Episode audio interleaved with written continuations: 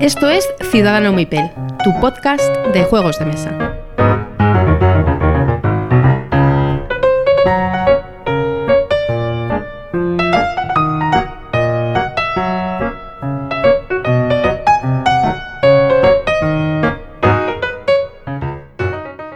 Hola y bienvenidos a Ciudadano Mipel. Soy Jesús, os doy las buenas noches y por aquí tengo a Miguel. Buenas noches Miguel, ¿cómo estás? Hola Jesús, buenas, buenas noches. Pues nada, aquí otra vez en un capítulo ya, un episodio ya normal, ya después de, del crossover eh, con los abuelos que tanto disfrutamos. Exacto, estamos Ahora ya, ya en, volvemos. el, en el episodio 29. Episodio 29. Ya sí, estamos sí. cerquita del pronto, 30.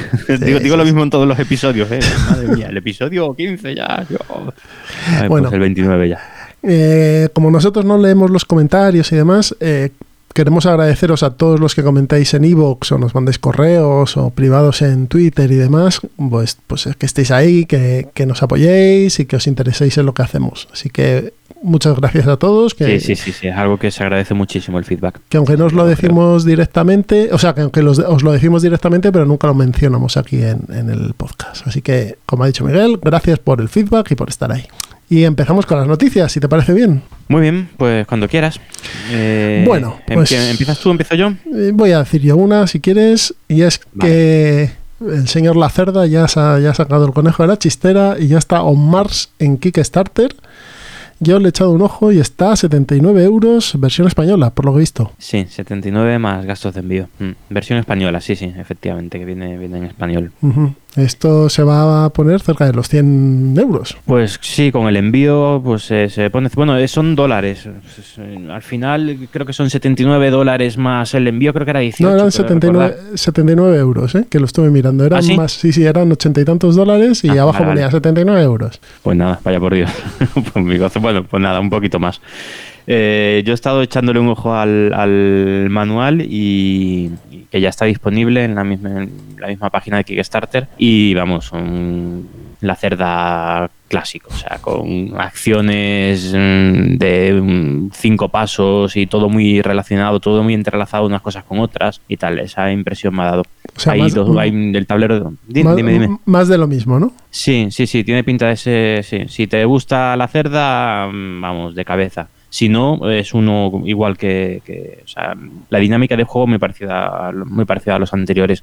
Eso sí, aquí te hay dos tableros, o sea, hay un tablero con dos zonas separadas y parece que en una zona las acciones son mucho más sencillas y más atómicas, más mm, la zona de, de- en la que estás en- hay una zona que estás en Marte y otra zona que estás en órbita de Marte. Ujú. Y las las acciones de la órbita de Marte parecen más sencillitas y más algo un poquito más ligerito. Bueno, tú estás, ¿no? Pero el resto, el resto parece, sí, a ver, sí, sí, yo por el tema estoy dentro, pero a mí es un autor que, la verdad, cada vez me da un poquito más de pereza. Sí, pero tú tienes Son- unos, unos cuantos suyos, ¿no? Sí, sí, Tienes- sí, tengo bastantes. El Galleries, el Kanban, estoy en el Escape Plan también esperando, estoy, sí, y alguno que se me ha dejado por ahí. Yo, yo siempre digo lo mismo. A mí el que El más. CO2, el CO2, es también más lo- flojito. A mí el que más me llama la atención es de Galleries. Yo creo que por el tema. tiene. eh, sí, Galeries está muy muy bien. Galeries me parece un juego así, el Kanban también.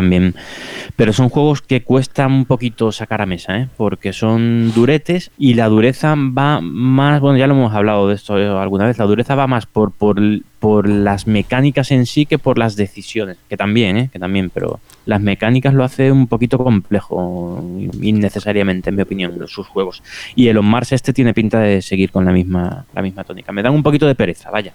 Ahora, eso sí, el Galeries es un juegazo, el Galeries me parece una maravilla. Y el Kanban también. El Viños mm, no, no lo he probado. Yo Todo es- mundo- es- vamos, mucha es- gente dice que es el mejor, pero... Es, el único, es el único que he probado, la verdad. Bueno, A mí, a mí pues me- mira, no, yo lo jugué a dos. Lo jugué a dos y me pareció que estaba bien, vamos.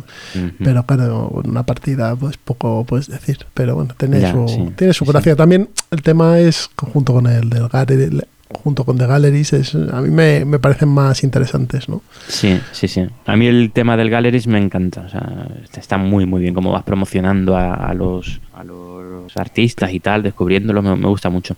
Y esto en Mars, el tema tiene pintaza, ¿eh? Y el manual, o sea, parece que está muy bien documentado, está, no sé, me mm, eh, llama mucho, llama mucho este juego. Bueno, Pues cuando lo tengas y, po- y si podemos jugarlo, lo traemos aquí a, a los. Sí, sí. Pero bueno, todavía está en Kickstarter, o sea que todavía es- creo que la entrega era a finales de este año. Si O sea, no hay. Que para estas fechas, para el año que viene, a lo mejor estamos hablando de. Sí, ¿no? sí, sí. Bueno, eh, calla, calla, que he recibido hace poco un Kickstarter con dos meses de antelación. No puede ser eso. Sí, sí, sí. Ahora era un truño, un truño infumable, pero bueno, pero lo conseguí dos meses antes. Bueno, a oye, cambio, el Nemesis se retrasa, ya, ya no sé cuánto retrasa. el, tru- el bueno. truño, si, si viene antes, pues mira, por lo menos te lo quitas Sí. de encima. Sí, va a estar, pero va va a estar antes en el hilo de venta. Sí, ¿no? Eso es así. Sí. Bien, pues si quieres seguimos. Vale, pues bueno, una noticia, est- esto sí que es una noticia esperada, ¿eh? que eh, el Mage Knight o el Mage Knight, como dicen por ahí, eh, eh, ya va, ya tiene fecha para estar en tienda, anunciado además por SD Games, o sea que, que, que vamos, que Nuestro amigo Ángel esperemos de, que ya sea de- la fecha definitiva, el Ángel 10 de mayo. de Apaga tu Radio estará ya contento con esto porque el hombre Sí, estaba un poco... sí, es verdad que estaba, estaba nervioso. Eh, Sí, sí. Pues el 10 de mayo, en teoría, eh, según SD Games, ya estará el Mage Knight en, en- en tienda, aunque realmente en tienda pocas unidades va a haber porque está todo, por lo que por lo que he escuchado, está todo vendido. O sea, está, Antes de llegar a tienda, está todo está reservado. prevendido, ¿no? Se ha Mm. prevendido a lo bestia, ¿no? Bueno, Eso parece, eso parece. Mm. al final... Yo de meterme, yo mm, la segunda edición de SD Games, que seguramente salga, con el éxito que, vamos, con la acogida que está teniendo, yo creo que esto, de esto habrá reimpresión. eh, te digo la verdad, no creo que haya reimpresión. ¿Que no? Demasiado Monster Game, ¿no? Para... Si no hay reimpresión de, de Gran Hotel Austria, que es un juego Ya, pequeñajo, tal y tal, de esto, Sí, sí.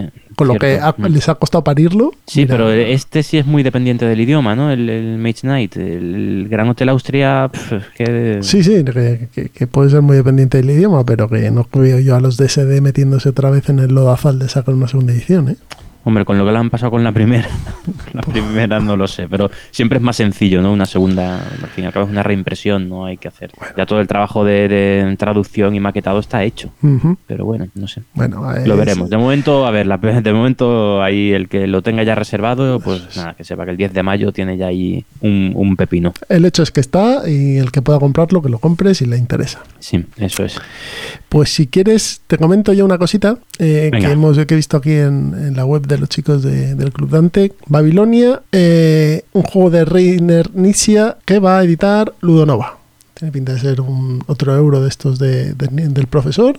Euro abstracto, ¿no? Sí, tiene- tiene mucha pinta. inicia. Yo a mí Y- Inicia es un autor que me, me encanta, ¿eh? Y bueno, Ludonova, Ludonova yo no es por hacerles la pelota, pero lo que sacan está bastante bien editado por lo general, o sea que mira, Sí. yo me alegro.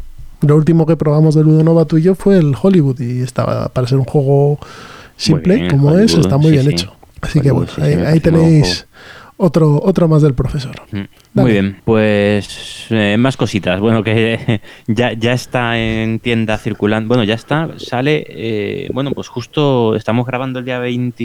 ¿Qué día es? 25. Es 25. Pues mañana 26, es decir, que cuando salga este podcast ya estará en tiendas el, el- uno de los juegos más esperados del año, el, el- el nuevo juego del Señor de los Anillos, Viaje por la, Viajes por la Tierra Media. Y que, y De que Fantasy está, Flight. y que está en todos los canales de YouTube, habidos y por Sí. haber.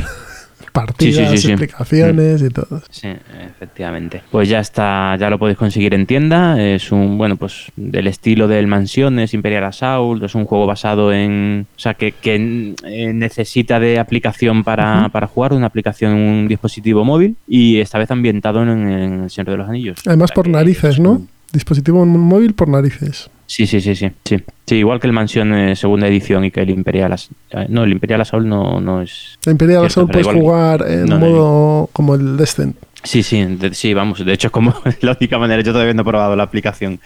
Sí, pues como el Mansiones de la Locura, que necesitas la aplicación sí o sí. Muy O bien. sea, que el Mansiones de la Locura, segunda edición. ¿Oís, oís de fondo el, el sonido de las monedas cayendo? Pues ya está. Bueno, Esto. sí, sí. Además, por lo que he estado mirando, bueno, pues como, como en esto, sé que la caja básica que vale mm, 100 pavos. 100, 100 eurazos, tampoco te creas tú que va sobrada ¿eh? de material.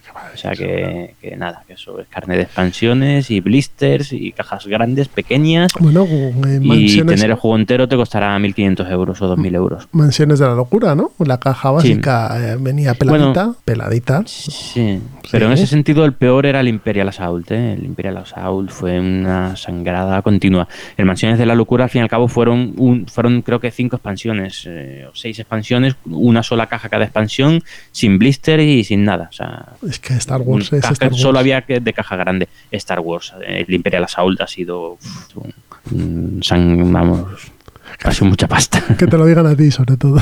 Sí, sí, sí. Que estoy pintando ahora todas las minis. Mira, como haciendo un off-topic. El otro día vi en Man vs. Meeple el Other Rim. Outer sí, Rim. Outer, el, Rim. Sí, el anillo exterior. Oye, tiene muy buena pinta, ¿eh? Sí. Mm, Sí, me pareció interesante. Bueno, pues mira, ese. ¿y cuándo sale el Outer Rim? No sé, estos estaban reseñándolo en inglés. Supongo que esto. Ah. Pero yo creo que queda muy poquito, ¿eh? Yo quiero pues recordar que. será no, para no verano, demasiado. a lo mejor, ¿no? No sé. Bueno, No a ver si claro. antes de que termine el programa lo, os lo comentamos. Vale. Eso está en la página de, de Fantasy Flight. Pues nada, ahí tenéis la droja de los amigos de Fantasy Flight. eh, viajes por la Tierra Media. Pues si os gusta el Señor de los Anillos, pues ya sabéis. Aquí tenéis Sí, un juego. a mí me encanta, me encanta ese, ese sistema de juegos, me encanta El Señor de los Anillos, pero este, yo a mí eso de Bilbo, o sea, los personajes que han escogido me parece más poco temático que no, no, no sé. Me- no sé qué pintan Bilbo, Gimli, no sé quién más, eh, 50 años antes de, de- Señor de los Anillos por ahí danzando. Bueno, el Hobbit, ¿no? Sería más o menos. Bueno, Sí, sí, pero no. Creo que está Aragorn también, me parece recordar. Pero que, no sé, de, de haber escogido otros personajes, tío, porque tienes que escoger los, los como jugadores a los del libro. Que sabes que no, que son, no- que son aventuras totalmente independientes. No, no- no me ha gustado. Pero bueno, yo soy un viejo cascarrabias. Así que. ¿tú vas a entrar o no vas a entrar? No, en este.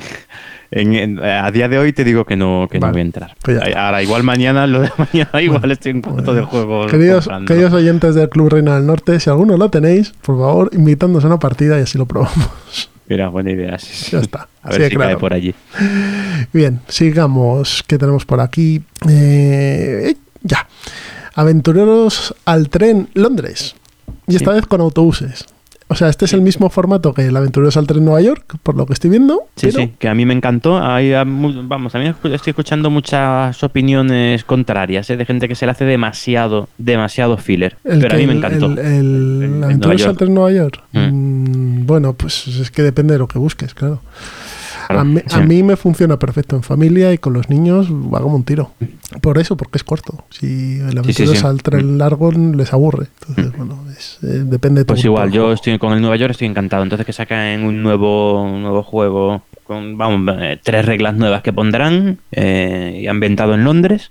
Vamos, ambientado en Sí, ubicado en Londres. situado, ubicado en Londres y con autobuses. Pues me parece Pues estupendo. nada, si no, este mm, si os y- mola y que más, cuesta 20 euros, pues este va a caer seguro. claro, si os gusta más Londres que Nueva York, pues este, y si queréis los dos, como va a ser el caso, pues los dos, y ya está. ¿Qué le vamos a Pues hacer? sí. Más pasta. Será Y- por dinero. pues será por dinero, que lo tenemos como castigo. Y luego también quería comentaros dos cositas eh, que no aparecen aquí en la escaleta.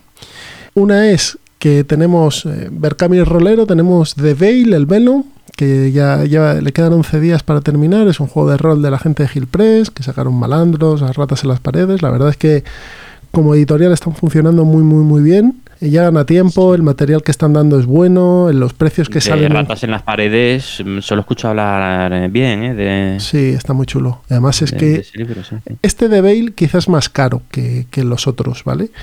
A- tenemos que ver cómo es el, el resultado final, si además tiene, está licenciado o no, pues será más caro.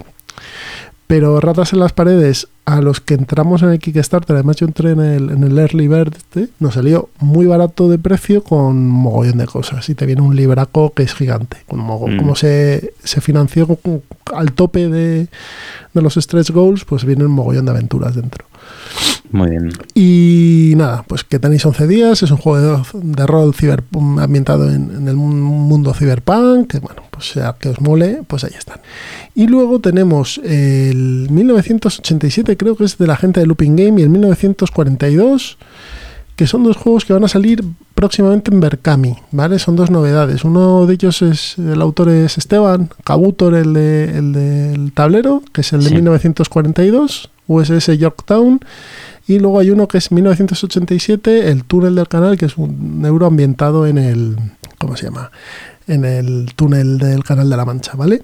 Eh, el del túnel del canal de la Mancha es de Isra y de 6, son sus autores, ¿vale? Así que van a salir los dos por 40 euros. Bueno, Con gastos de envío incluido. muy bien. 20 euros, algo menos de 20 euros, porque va los gastos de envío. O Sí, sea sí. que Looping Games O sea, está 40 haciendo- euros con gastos los dos juegos, los dos juegos, juntos. Sí. Looping Games Muy está bien, haciendo una, una carterita de juegos de estos, de los en vez de los 18XX, los 19XX, Sí, que, sí, sí. que son bastante interesantes en su Mm, mayoría. y- sí, sí, sí. Tiene un catálogo ya, empieza a ser curiosote, ¿eh? de 10 juegos tiene, creo ya, y, y muy buenos juegos. El último, el Fantasy Realms, lo ponen muy bien todos. Sí, sí, sí. Y Así que a lo mejor cae pronto por aquí. Y, Muy bien. y nada, me parecía que bueno, es, un- es una empresa española y, y tiene pinta de ser de dos juegos divertidos y sobre todo asequibles. Así que nada, si os interesa, a rondar por el Berkami, en Twitter también lo pondrán, o sea que ahí están. Muy bien. ¿Algo más que podamos reseñar o nos vamos a los entremeses? Pues yo tengo aquí una noticia más de, de un, an- un anuncio de un juego de Camón que es el God of War. Eh, no sé si lo has escuchado tú hablar, Sí. el God of War eh, de Card Game. El juego de sobre la licencia de, de- Krato- de Kratos, juegos de... Kratos and sí. Company, ¿no? Efectivamente, los juegos de, consola y de ordenador que van a sacar ambientado en, con- vamos, un- sí, con los mismos personajes un juego de cartas. Bueno, Así que bueno, pero todavía hay poquita, poquita información. de Cool Mini or Not, Cool Mini or Not está preparando algo que me voy a tener que dejar la pasta morena, que Que es sí. el... si es que lo, lo veo venir, que es el, el juego de los autos locos prepintados, o sea, Ah, la, la edición ya. buena, porque claro, Sí. sí, sí. eso, eso va a ser una sangría, pero bueno, ya lo comentaremos. Yo toque. ahí no me meto, ahí no me meto. Ya estás tú para. Ya para estoy ello. yo para comprarme. sí, sí. Bueno, chicos, vamos, pasamos ya a los entremeses. Venga, sí, sí, para ser un, un mes así con pocas cositas lúdicas, no ha estado mal, ¿eh? No estaba nada mal. Bien, pues vamos a escuchar una promo y nos vemos en los entremeses. Hasta ahora. Allá vamos.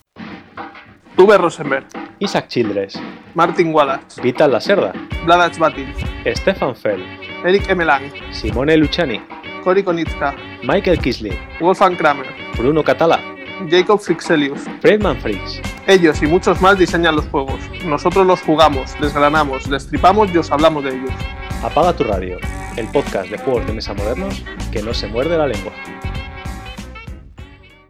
Ya estamos en los entremeses y esta vez nos vamos a unos entremeses marítimos. Marítimos pero sin estar en un barco, porque nos vamos a Leabre, el juego de V. Rosenberg del año 2008, editado por Lookout Games y en español lo tenemos en Homoludicus y en Maldito Games. Mencionamos Homoludicus porque todavía hay algún hay alguna copia por ahí, ¿no? Eso es, sí, sí. Homo Ludicus fue el primero en traerlo, eh, el juego en castellano, y efectivamente todavía, todavía se puede encontrar. Vale. Pero vamos, el, el último en sacarlo en, en español es eh, Maldito, sí, Maldito lo, Games. lo sacaron además Mm. el año pasado, creo. Sí, hace poquito.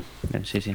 Y un juegazo que se han marcado. O sea, Y viene con estupendo. expansiones, Eso ¿no? es. Y con, con, eh, un par de expansiones, con edificios pro- promocionales. O sea, el juego viene completísimo, completísimo. Este juego tiene un peso en la BGG de un 3,75 y una nota de 7,9. Quizá el, el peso sí. está un poquito inflado.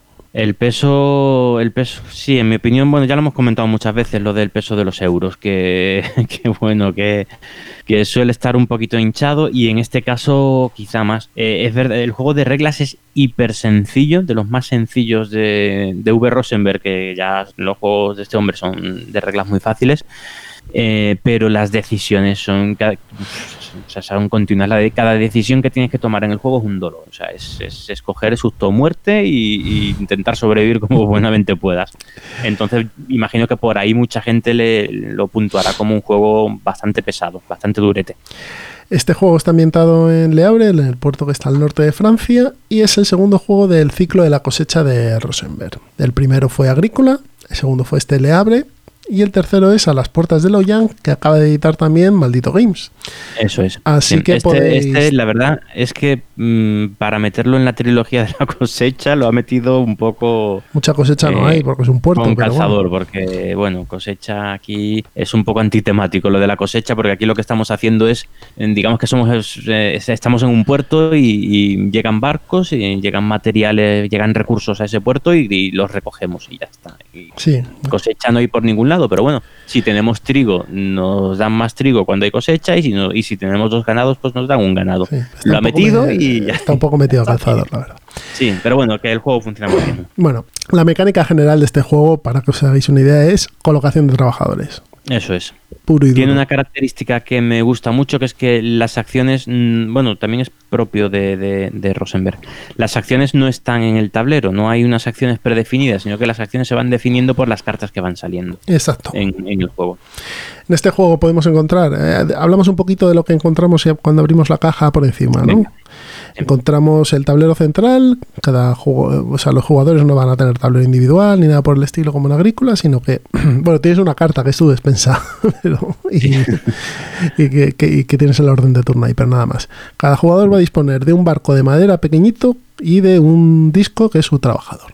Aparte de eso, bueno, luego lo que vaya acumulando.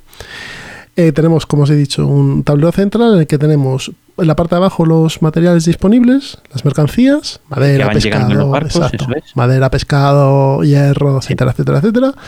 Sí, sí. Eh, en, el en la zona central tenemos el contador de rondas que va, va marcado con unos discos de cartón en los, que, en los cuales cada jugador va a mover su barquito dependiendo del turno que le toque y es donde se va a recolectar el, el material que, que toque en ese punto, ¿vale? Y además se van a Marcador de- pagar... de, turno es. Exacto, de sí, el marcador de turno. ronda. Sí, digamos que cada jugador tiene X turnos dependiendo del número de jugadores y se engloban todos en una ronda de 7 turnos. Eso es.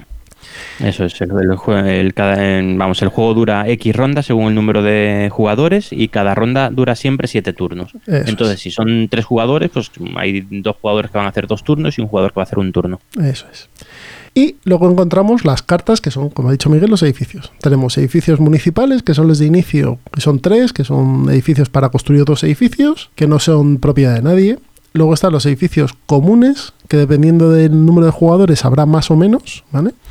Eso es. Y luego tenemos los edificios em, especiales, que también dependiendo del número de jugadores habrá más o menos. Los edificios Eso comunes se apilan en tres montones y está eh, visible el primero de cada montón, ¿vale? Eso es. Y, y una cosita, te interrumpo un momentito. No, Eh, la forma de apilar esos edificios eh, comunes tiene un número de orden en todas las cartas en una esquinita y es con ese número de orden se, se, se realiza, o sea, barajas, lo divides en tres grupos y los ordenas por ese número de orden. De forma que, que siempre va a haber una tendencia en todas las partidas a que unos edificios salgan antes que otros. Siempre. Pero no te va a asegurar que tengas el astillero, por ejemplo, disponible en, los- en el primero o en el segundo turno. Puede ser, em, se puede retrasar. Es una Entonces, forma... eso- Perdona. Sí, termina, termina. No, di- di- di- no, ya, ya había terminado. que, es, que es una forma de, mm, de modelar el- el- la tensión en el turno. Al principio salen los, los, los edificios poco potentes y según van saliendo, van saliendo los más potentes. Sí, y más o menos, a ver, en una partida de dos jugadores, por ejemplo, hay, sabes que hay 18 edificios y con cada edifi- edificio vas a poder hacer una, una cosa. Y sabes que 18 edificios hay, pero no sabes, o sea, y sabes desde el principio, desde que le das la vuelta, o sea, desde que haces el setup de la partida, sabes en qué orden van a salir los edificios, pero eso varía en cada partida. Entonces eso, eso le da un punto buenísimo, tío, porque en cada partida, o sea, es que lo que comentaba antes del astillero, pues va a salir antes o después, Claro. o va a salir el ya no recuerdo muy bien los, los edificios pues el edificio hay, hay un edificio por ejemplo para hacer para monet- monetarizar, Monetizar. las pieles por ejemplo monetizar las pieles para vender pieles vaya o para vender em, carbón Em, pues eso cuando salga salió o, o para convertir el carbón en, en- ya tampoco me acuerdo Sí, en el- se le da la vuelta En turba, sí. En, va- sí pues para que carbón más, más potente exacto, para que os hagáis pues una estos idea. edificios sí en cada partida va a ser diferente el orden en el que van a salir, van a estar disponibles esos, esos edificios. Entonces eso le da un punto desde el primer momento, desde el momento en el que ves el setup, dices, uff, te tengo que ir por aquí, tengo que ir por allá, tengo que mejorar esto. Vas forzando el construir en un un, en una de las tres pilas para que salga el mercado tal o, el, o la carta que te permite vender con los barcos, vender mercancías al, exterior. Da, da un juego brutal, brutal. Esa, esa mecánica tan sencillísima, tío. Sí, porque- Y da un juego, un juego en, ca- en cada partida mm, enorme. Los- Y a eso le sumas, dime. Una cosa que los edificios, a ver, van numerados. Y dependiendo de los jugadores, entran unos números u otros de edificios. Sí. Pero claro, los edificios se barajan todos y salen tres mazos. Y puede ser que, que el- uno de los mazos tenga números muy altos. Eso es. Y sí, tú sí. tengas un edificio potente de inicio. Y vaya saliendo en ese mazo edificios potentes. O sea que- Y eso pasa, ¿eh? Y todo lo contrario, que edificios mm, purria. bajos están en un, en un mazo con, con números muy bajos y sale el quinto de ese mazo. Y te jode, pero vamos. te jode para la la vida. vida. Sí. Sí. Y eso hace que en una partida estés, estés, estés- sobre el dinero o la comida por todos lados y en la siguiente estés mendigando en las esquinas del puerto. Y lo que quedan son la carta de barcos. ¿Vale? Y bueno, y Eh, los edificios especiales. También tengo sí, que comentar eh, que sí, los edificios especiales dan muchísima reju- rejugabilidad también por el hecho de que en cada partida se cogen seis, seis eh, edificios especiales, de los cuales solo se van a usar cinco o cuatro en partidas a pocos jugadores. Eh, es decir, eso, eso, vas a usar cuatro o cinco edificios especiales de un mazo de pues no sé, 75 creo. Tengo aquí las reglas por delante, pues edificios especiales, pues mira, 82. Con las en- expansiones, ¿no? en la- sí, en, en el de Maldito Games, 82 edificios especiales. De esos 82 edificios, coge, coge 5. Y ahora juega otra partida y, y- y cuando ya verás tú cuando repites eh, edificio. Claro, y, además los, 50 partidas. los edificios especiales salen al final de la ronda. Al final de, de la ronda se, se activa la, Algunas rondas, sí. Sí, de, de algunas rondas. Tanto edificios. A ver, lo que pasa es que los edificios que son convencionales, los que hemos hablado que son tres mazos, al final de una ronda se pueden construir, es como que los construye el ayuntamiento y se ponen disponibles, ¿vale? Para que, para que se puedan usar. Y los edificios eh, especiales no se ven, están ocultos y ahí pasa exactamente lo mismo. Al final de alguna ronda, pues se vuelven, se ponen disponibles y tú puedes acceder a ellos. Eso y- es. y las Y car- son realmente edificios especiales, es decir, son son, edificios que rompen con las normas del juego. Está el, con- el puente sobre el Sena, por ejemplo, que está muy chulo, Sí. etcétera. Y Sí, sí, luego eh, están las, eh, las cartas de ronda, que es donde te va indicando la comida que hay que pagar, porque claro, al final de cada, de cada ronda hay que, eh, hay que comer y hay que alimentar a tus trabajadores. Entonces, dependiendo del número de jugadores, hay cartas de ronda con un importe en comida o otro, dependiendo del número, como os he dicho antes. Y esas cartas, se hace- cuando se usan para determinar el final de ronda, se dan las vueltas y son un barco. Y los barcos los que nos permiten es tener más comida para esa, esa fase final de, de la ronda. Cosa que me parece muy interesante lo de los barcos. Sí, sí, sí, sí. Y además totalmente indispensable. O sea, que en cuanto puedas hay que comprar un barco para no pasar hambre. Un barco es un, al final, es un ingreso que vas a tener de comida al final de cada, De cada turno. de cada, sea, bueno, más que un ingreso ronda. es un descuento, ¿no? Pero bueno.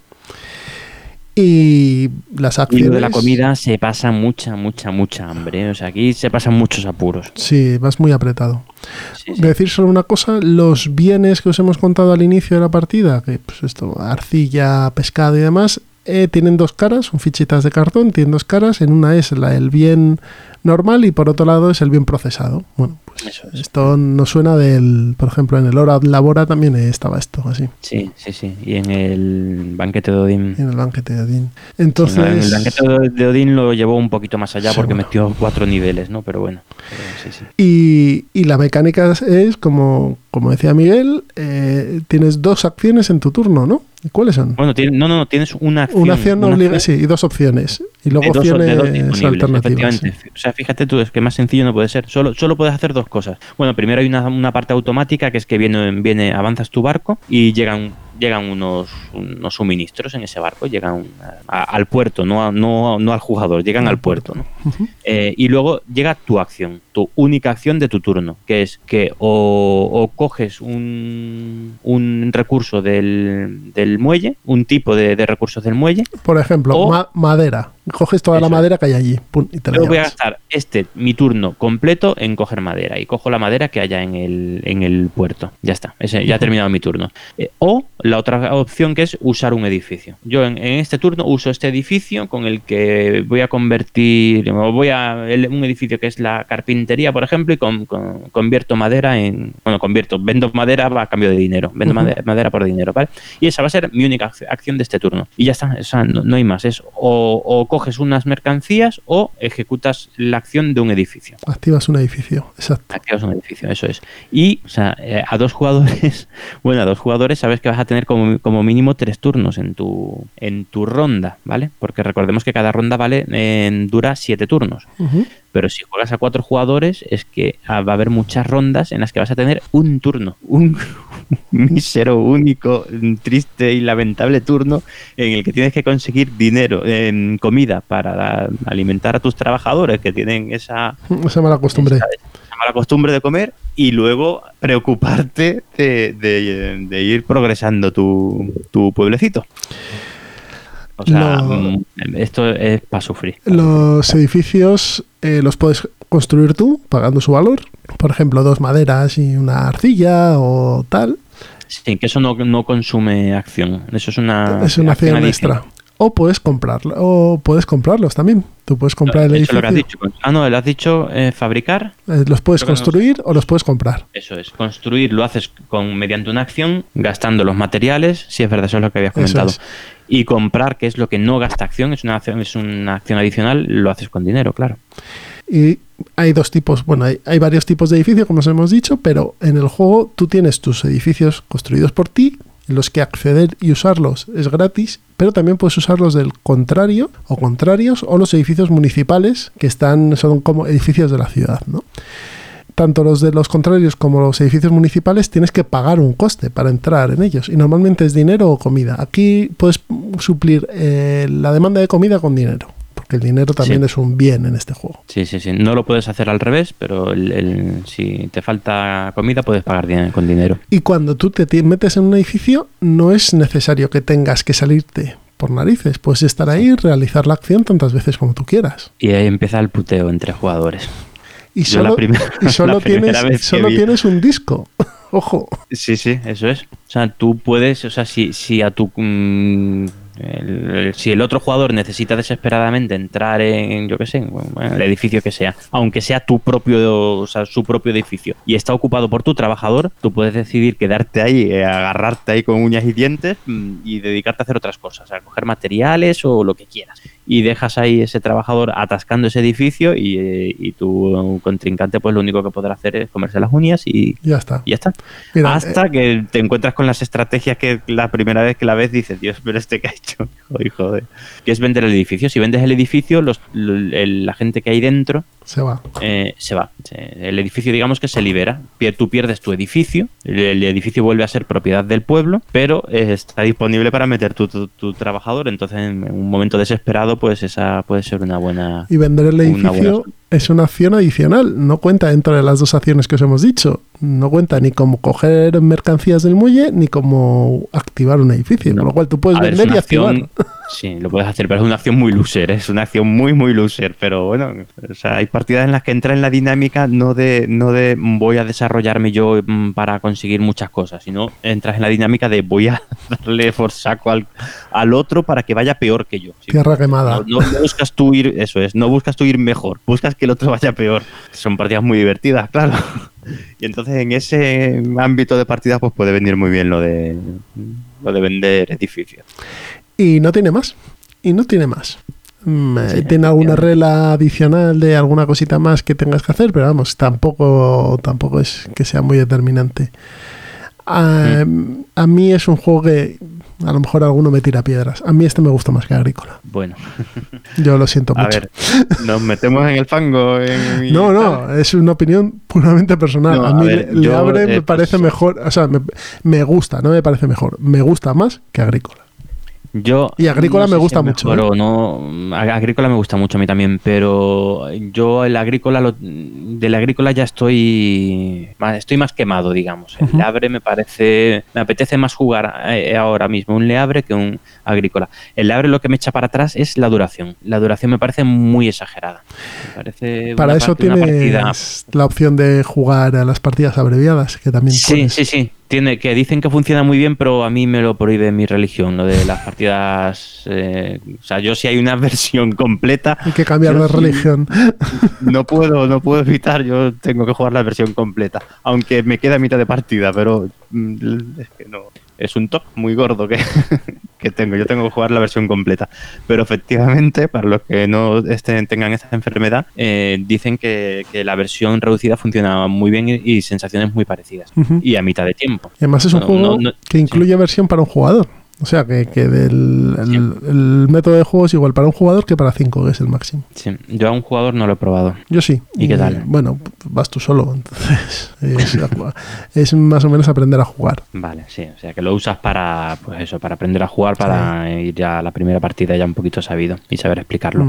Eso es. Hombre, puede estar también muy bien. Este juego es muy, muy estratégico, ¿eh? Entonces también puede estar bien para, para practicar. Sí, muy estratégico porque es que dependiendo del orden de los edificios te cambia totalmente el concepto de, de la partida.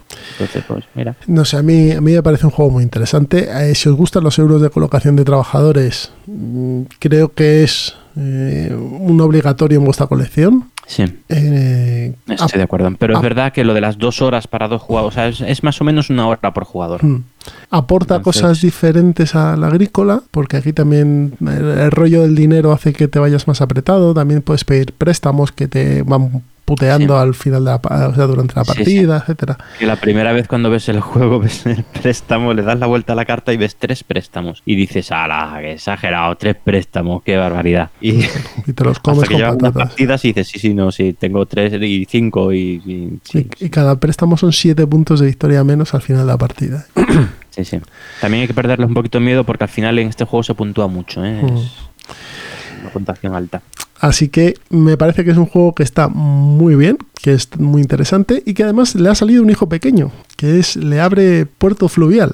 Eh, dentro de la tradición esta de juegos a dos jugadores de, de V. Rosenberg, que tenemos el agrícola, animales en la granja, el caverna versus caverna y, y este le abre, pues, le abre Puerto Fluvial. eh, es- eh, tal, le abre Puerto Fluvial. ¿Tú lo has jugado? Creo que no, ¿no? No, no, no. Yo Lo de eso solo lo- he jugado el Lo agrícola. tenemos, lo tenemos pendiente.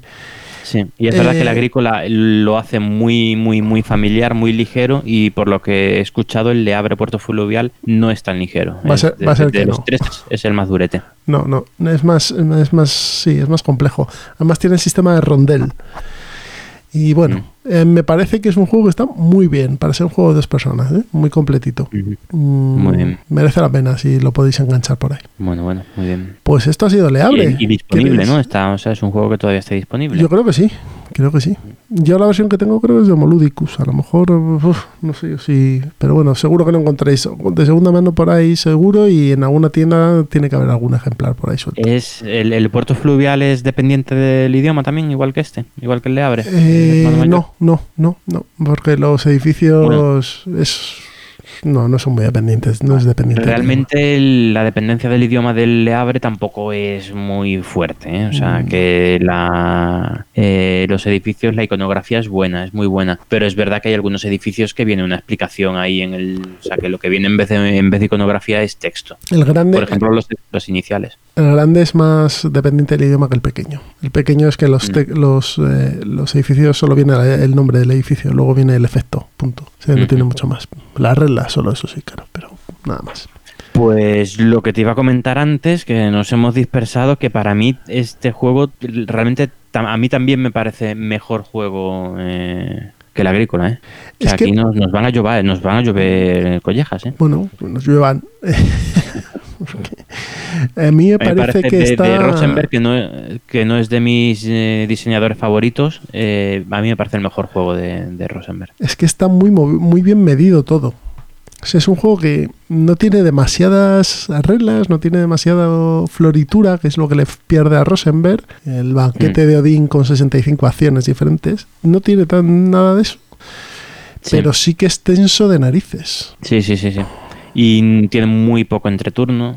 Bueno, eso es propio de todos los juegos de Rosenberg, porque al ser eh, acciones mm, tan atómicas, no, es que no, no- no da tiempo. a- o sea, tu turno dura unos segundos. Entonces, aquí, pues eso, pues es que estás continuamente en tensión y no, no, no- como no hay entreturno, pues es que no, no es, le- vale, sí, la partida dura dos horas, pero estás dos horas concentrado, no, no hay tiempo de relajación. no sé, me parece desde luego un juego para mí indi- indispensable en una ludoteca. Pues ya sabéis, Brutal. ya sabéis. Me gustaría que hubiera alguna versión que no estuviera ilustrada por Clemens Franz, pero bueno, pero pasaremos por ello.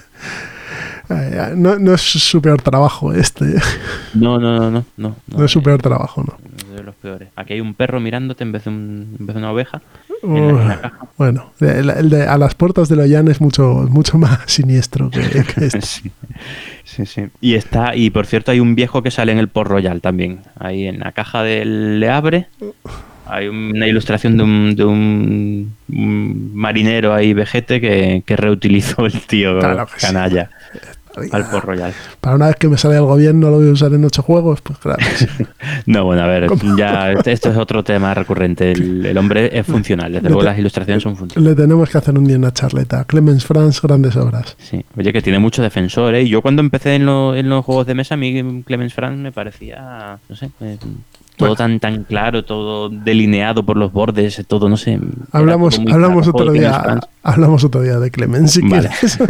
Muy bien. Bueno, pues yo Muy creo que hasta aquí nos ha llegado Le Abre. Lo tenéis disponible, podéis comprarlo. Si os gustan los euros de colocación de trabajadores, dadle una oportunidad si no lo habéis probado ya. Sí, sí, sí. sí. Y- Además es baratito. Y es baratito y disfrutad porque tiene bastante rejugabilidad y bastante tensión dentro de una caja muy interesante. ¿Nos vamos a la charleta? Grandísimo juego. Pues vamos, vamos a ello, venga. Venga, hasta ahora. Hasta ahora.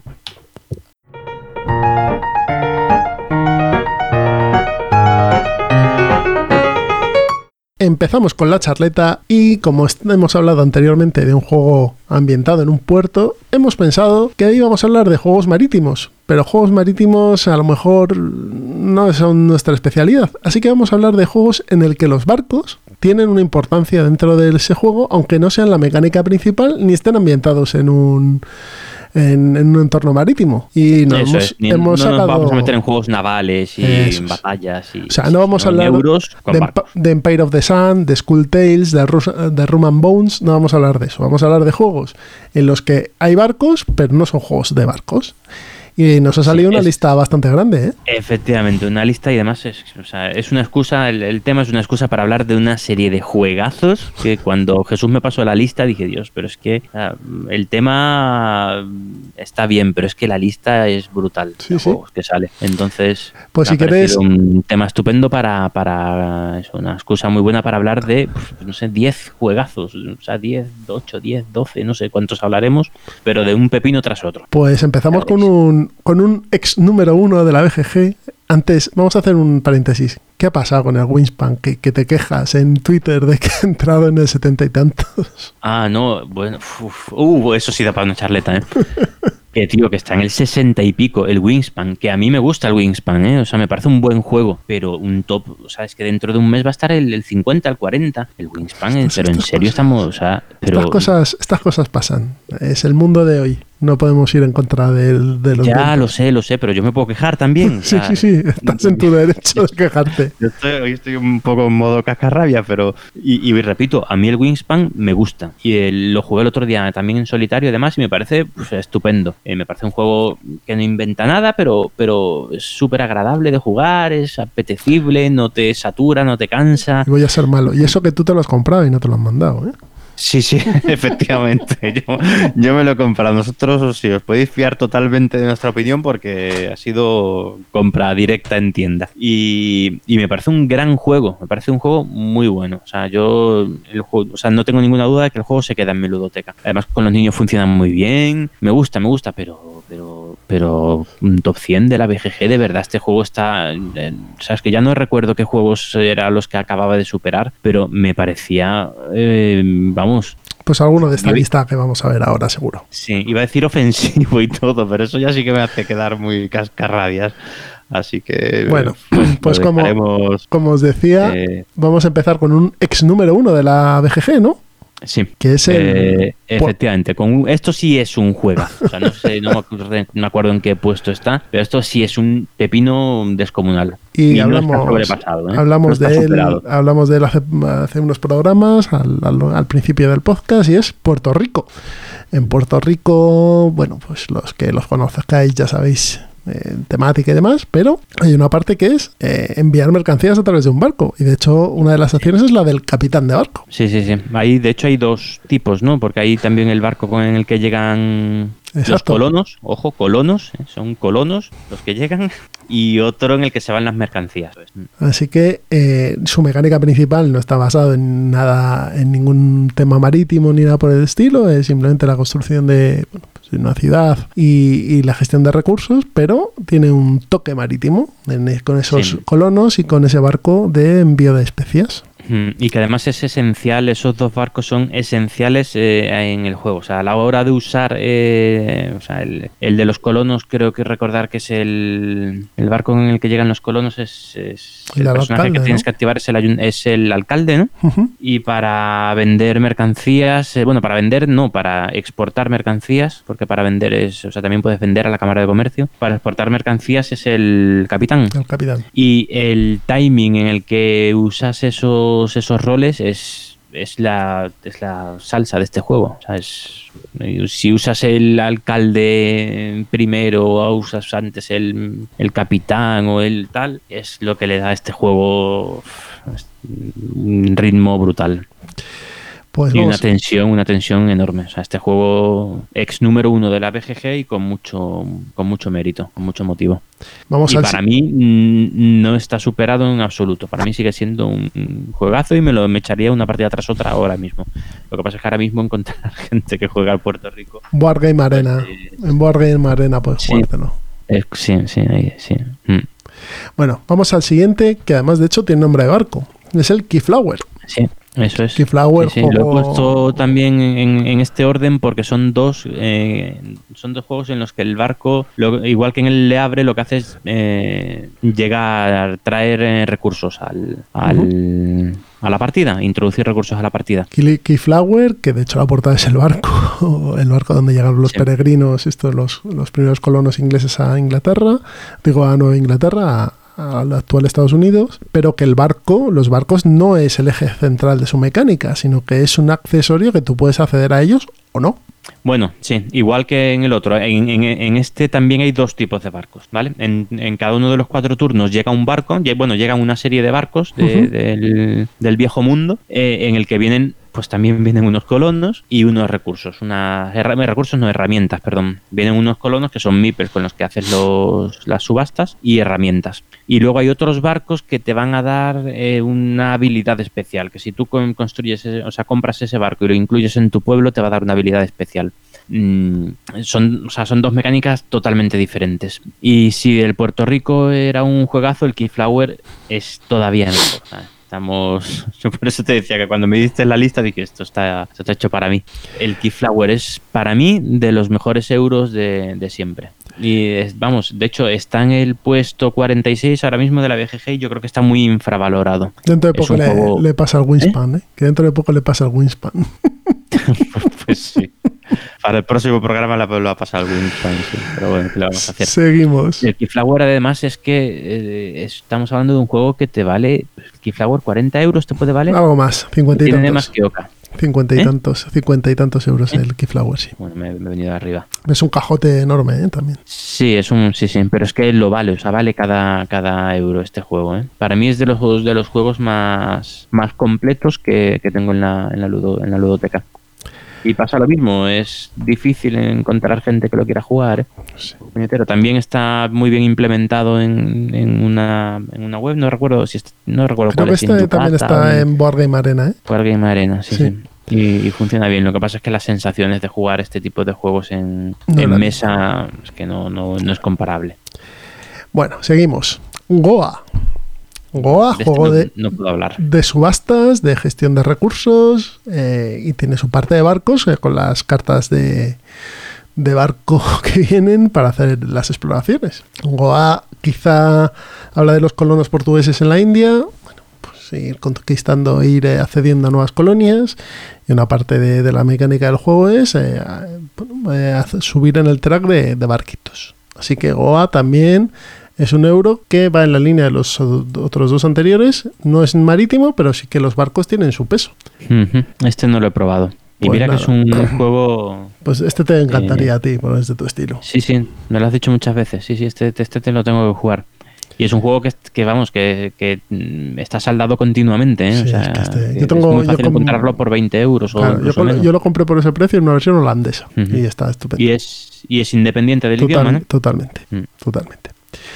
Siguiente que tengo por aquí, Celestia. Celestia, este juego que, al- hemos, bajado al plan malvado. Sí, este juego que hemos hablado en el plan malvado, pero que también puede funcionar con mayores. eh, un juego de push your luck, de tentar a tu suerte. Eh, no es marit, no es, no es naval, porque no es No, un- es un barco, pero no. pero es un no barco, pero van en un barco volador. o sea, los jugadores eh, van además montados en un barco en 3D que es volador. O sea, que no vuela el barco, obviamente, pero representa un, banco, un barco volador. Es el tercer viaje de Gulliver por las ciudades flotantes y los jugadores, bueno, pues van en su barco volador y visitando las ciudades y apostando a ver si van a poder realizar el siguiente viaje. Un juego muy chulo este Celeste. Sí, sí, sí, y muy bonito. Está, Muy está bonito. ilustrado uh, Gitton Noir, creo que es, ¿no? Gitton Noir. No sé, no y, y muy, muy. Las ilustraciones preciosas, la, la producción muy bonita. Si os gustan ese tipo de juegos, Celestia es un, es un, un juego que deberéis probar. Sí, sí, sí. Y con niños funciona muy bien. Vamos, todo lo que es Push Your Look con, con los Sí, niños funciona funciona, muy bien. estupendo. Otro juego que a ti te gusta mucho, Concordia. Buah, eso es cierto. Uf, qué juegazo. el Concordia es un juego de, de expansión de, de, de tus propiedades, colonias, llámalo X, en el Sí. Imperio Romano. Pero, Se supone que es una cadena comercial de Exacto. tu. Sí.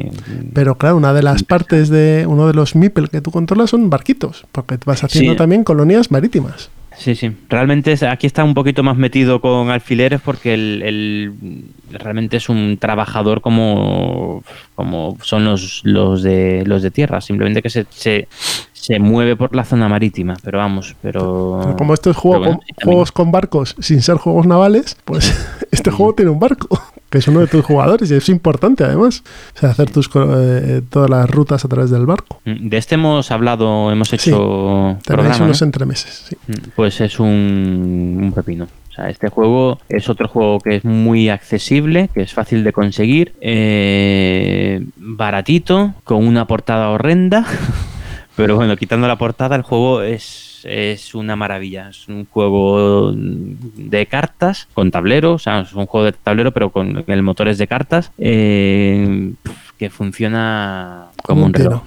Pues ya sabéis, escucháis el programa en el que analizamos Concordia y os enteráis a fondo de qué va.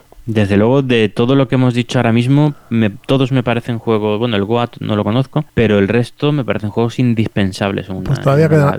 Todavía queda alguno más.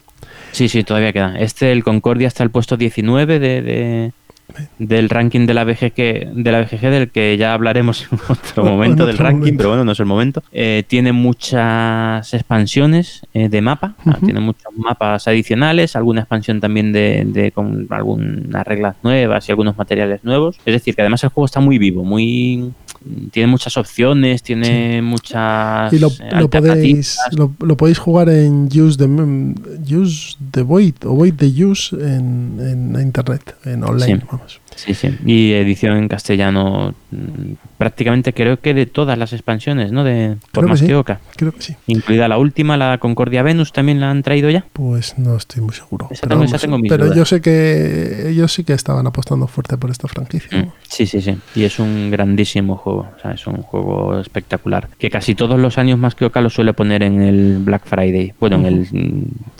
O lo en, que en el- montan. en los días OK, sí, esto. Sí. El Quack, Super Quack o algo así. Sí, sí, sí. Mm. Pasamos a otro juego de los del matrimonio Brand, La Villa. Y diréis, ¿La Villa? La Villa tiene una expansión que es el puerto. Y en, la que una- realizar- en la que realizaremos viajes marítimos, si queremos o no. Y tendremos nuestro barquito, si queremos o no. Y es una- además una expansión. Bueno, a mí, yo decir que la villa me parece otro. pues es que la lista esta parece hecha para mí, tío. La villa me parece es de mis euros favoritos, eh, lo tengo metido en, en mi top 5. Un día tenemos que hacer eh, un especial sobre nuestro top de, de todos los tiempos. eh. Pues en el mío, no sé si en el 5, en el 6, en el 10, pero entre los primeros está la villa. Me parece un juego. mm, Buenísimo, me encanta la villa. Yo creo que es otro juego que está muy. es- Este, sobre todo, sí está infravalorado. Eh, eso sí, eh, la villa tenía un defecto, la caja, el, el juego original, que era que estaba desequilibrada la parte de los viajes. Los viajes realmente no, no compensaba hacer viajes. Era, no sé si te acuerdas el, el- cómo es el- los viajes, Sí. la mecánica de viajes en el original Sí, sí. eh, que vas viajando por unos castillos y unas ciudades poniendo discos y tal y no eso esa esa Hombre, tampoco es tan horrible. No no no es que sea horrible no es que sea mala es que es una es una opción generalmente perdedora o sea el que va a viajar eh, tiene más difícil ganar la partida Eso sí. entonces eso lo, eso lo solucionaron con la con la Con expansión puerto. del puerto que Sí. es un tablerito que pones encima de esa zona tapando eh, la zona esa del, del juego y mete unas reglas completamente nueva- nuevas que la verdad es que funcionan muy bien muy muy muy bien Pues aquí está la villa con su expansión del puerto y súper aconsejable la villa ¿eh? o sea de- tiene una la mecánica esa de, de- de que se van muriendo los los meeples es, esta- los- es- es un juego, es un juego que mm, vamos a dar al- a los entremeses. Sí, ya está. sí, sí, punto. es un juego gracioso eso, es que y la primera vez que ves que se te muere un MIP en las primeras partidas dices, uh, que no sé, por Dios, Que ¿qué no puedo hacer para, no a- para alargar la vida de este Es que no tienes que alargarla, se tienen que morir y punto. Sí, sí, hasta que te das cuenta de que aquí la cosa es que palmen, que, o sea, te- se me tiene que morir alguien en el mar, cuanto antes, se me tiene que morir alguien en el ayuntamiento. Que se me muera un cura, por Dios. Y así está, te pasas toda la partida viendo cómo, cómo, cómo hasta el punto de, de, de- de coger los cubos negros. Bueno, ya hablaremos de Ya hablaremos de- los cubos vida. negros son cubos de peste que lo que hace, lo que hace es mm, empeorar la salud de, la gente. Bueno, sí, Ya- hablaremos. a- sí, ya hablaremos, ya hablaremos. Grandísimo juego la villa.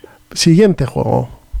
Acrotiti. O Acrotiri, perdón. Este, Acrotiri. Este no lo es un conozco Este es de un juego de dos jugadores. Es abstracto, es muy abstracto. Y bueno, tú vas manejando un, un, un barco por las islas, por el Egeo, por las, las islas griegas. Y, y bueno, vas consiguiendo.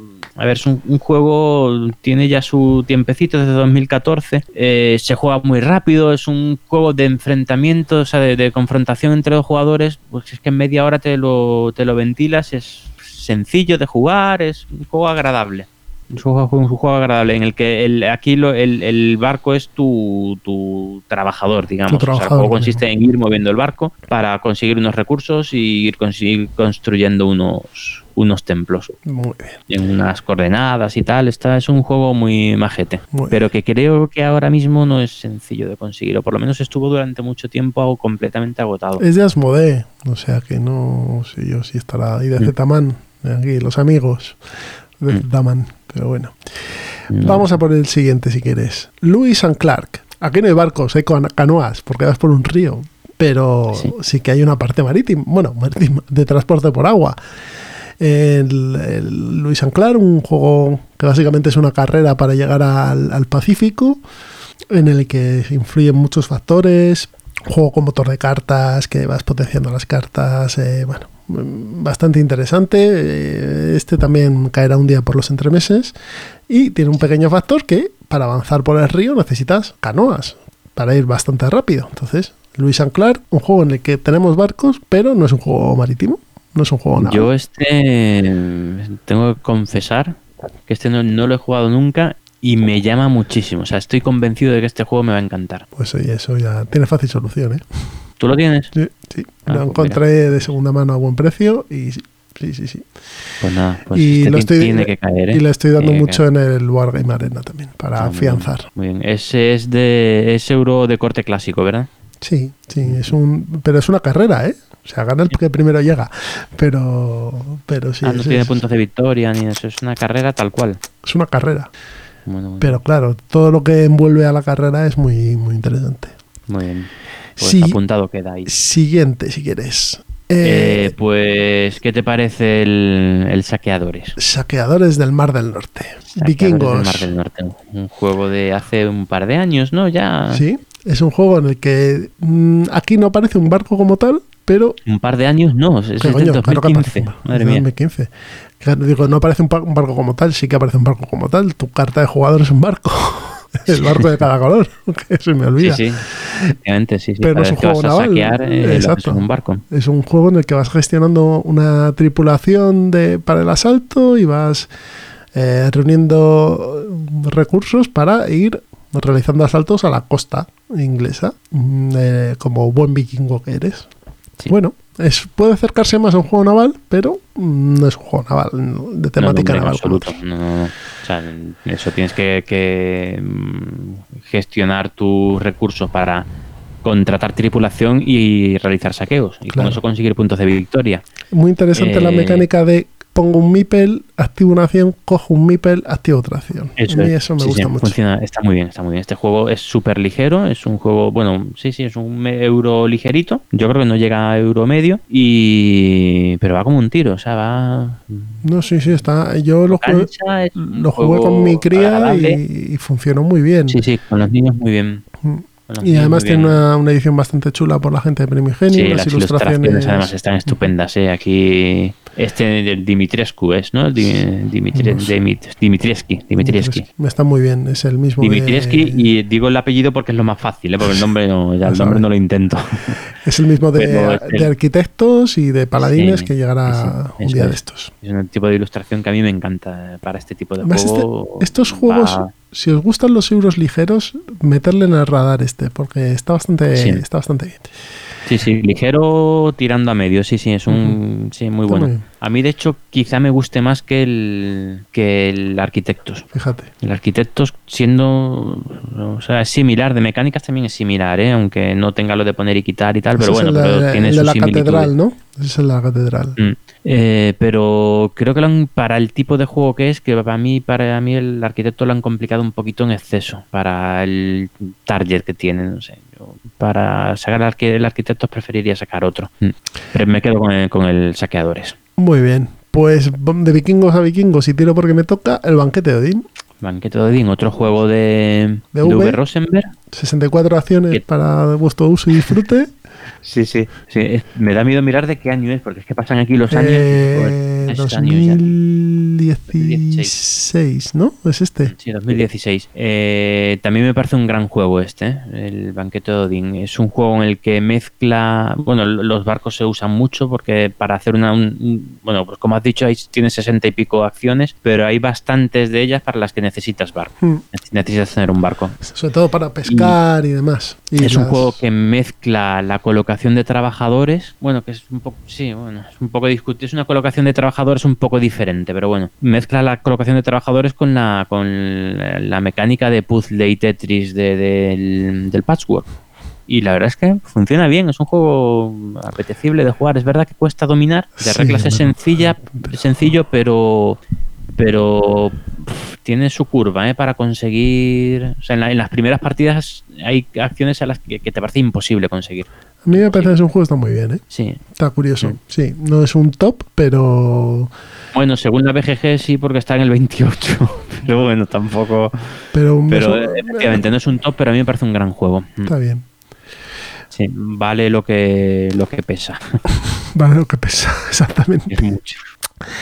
Pasamos al siguiente. John Company, a las Indias Orientales, Aquí cambiamos de tercio total y absolutamente. en barquitos, y hay barquitos. Hay unos preciosos meeples que nos regala Sierra Madre Games, que son unos barquitos. eh, vamos a ir expandiendo el control de las Indias Orientales por, por la India y alrededores. Y bueno, eh, no es un juego marítimo, pero sí es un juego que tiene un gran componente naval.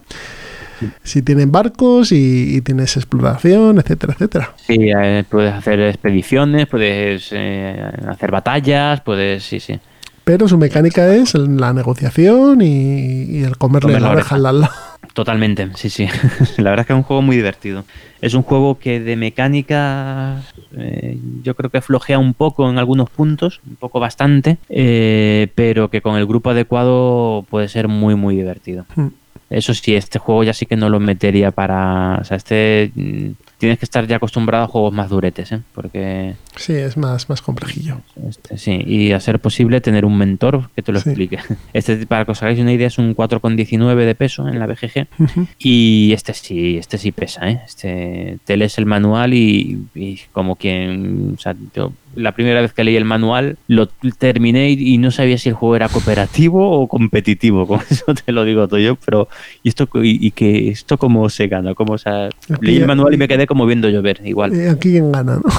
Sí, pero una vez que te lo explican bien, que lo desentrañas y tal, y, y juegas con la gente adecuada, eh, son risas garantizadas, ¿eh? son muchas risas, tensión, eh, tienes que estar ahí luchando para colocar a tus familiares en, en los puestos directivos de, de- de la empresa, de las Indias eh, británicas, y muy divertido, la verdad, muy buen juego. Lo que creo que es ahora mismo un poco complicado de conseguir, ¿no? Este solo, Bueno, pero esto solo ya, pero, está pero esto ya sabes cómo va. Esto ya sabes cómo va. Próxima reedición, no sé qué, caerá en breve, seguro. Sí, Sí, puede ser. Sierra Madre está ahí sacando varias. Sí. Siguiente, Survive. Este entró en el plan malvado y en este también hay canoas, ¿no? O barquitas. En este hay sí hay botes, mm, botes eh, o barcos, no sé muy bien. Son unos meeples, o sea, unos una- la madera con forma de barco y dentro vas, vas metiendo los meeples. Creo que son botes. Eh, el juego, os- vamos, tiene ya sus años, tiene muchos años. En España ha sido editado ya no sé por cuántos y, y con por lo menos tres nombres distintos. Eh, pero muy muy divertido. O sea, es un party en el que aquí lo que tienes que hacer es eh, escapar como buenamente puedas con tus meeples de una isla que está que se está hundiendo. O sea, es una isla que se está una isla volcánica que se está hundiendo por la erupción de un volcán y cada jugador tiene que hacer escapar a sus meeples y todavía más importante mm, hacer que los meeples de los demás sean devorados por los tiburones o por los krakens o por los O lo que sea. Lo que sea, o que la ballena, la, una ballena tumbe la- el bote del de al lado y bueno, ya, sa- ya sabéis de lo que de lo que hablamos. Tonto el Un último, juego ¿no? muy divertido que, que se juega en un ratillo, eh, que son richas garantizadas también y que te lo vas a pasar muy bien, eso sí, con gente con que no tenga la piel fina, Sí, con muy sentido humor. importante, porque es de los juegos que puede acabar con, con una bonita amistad.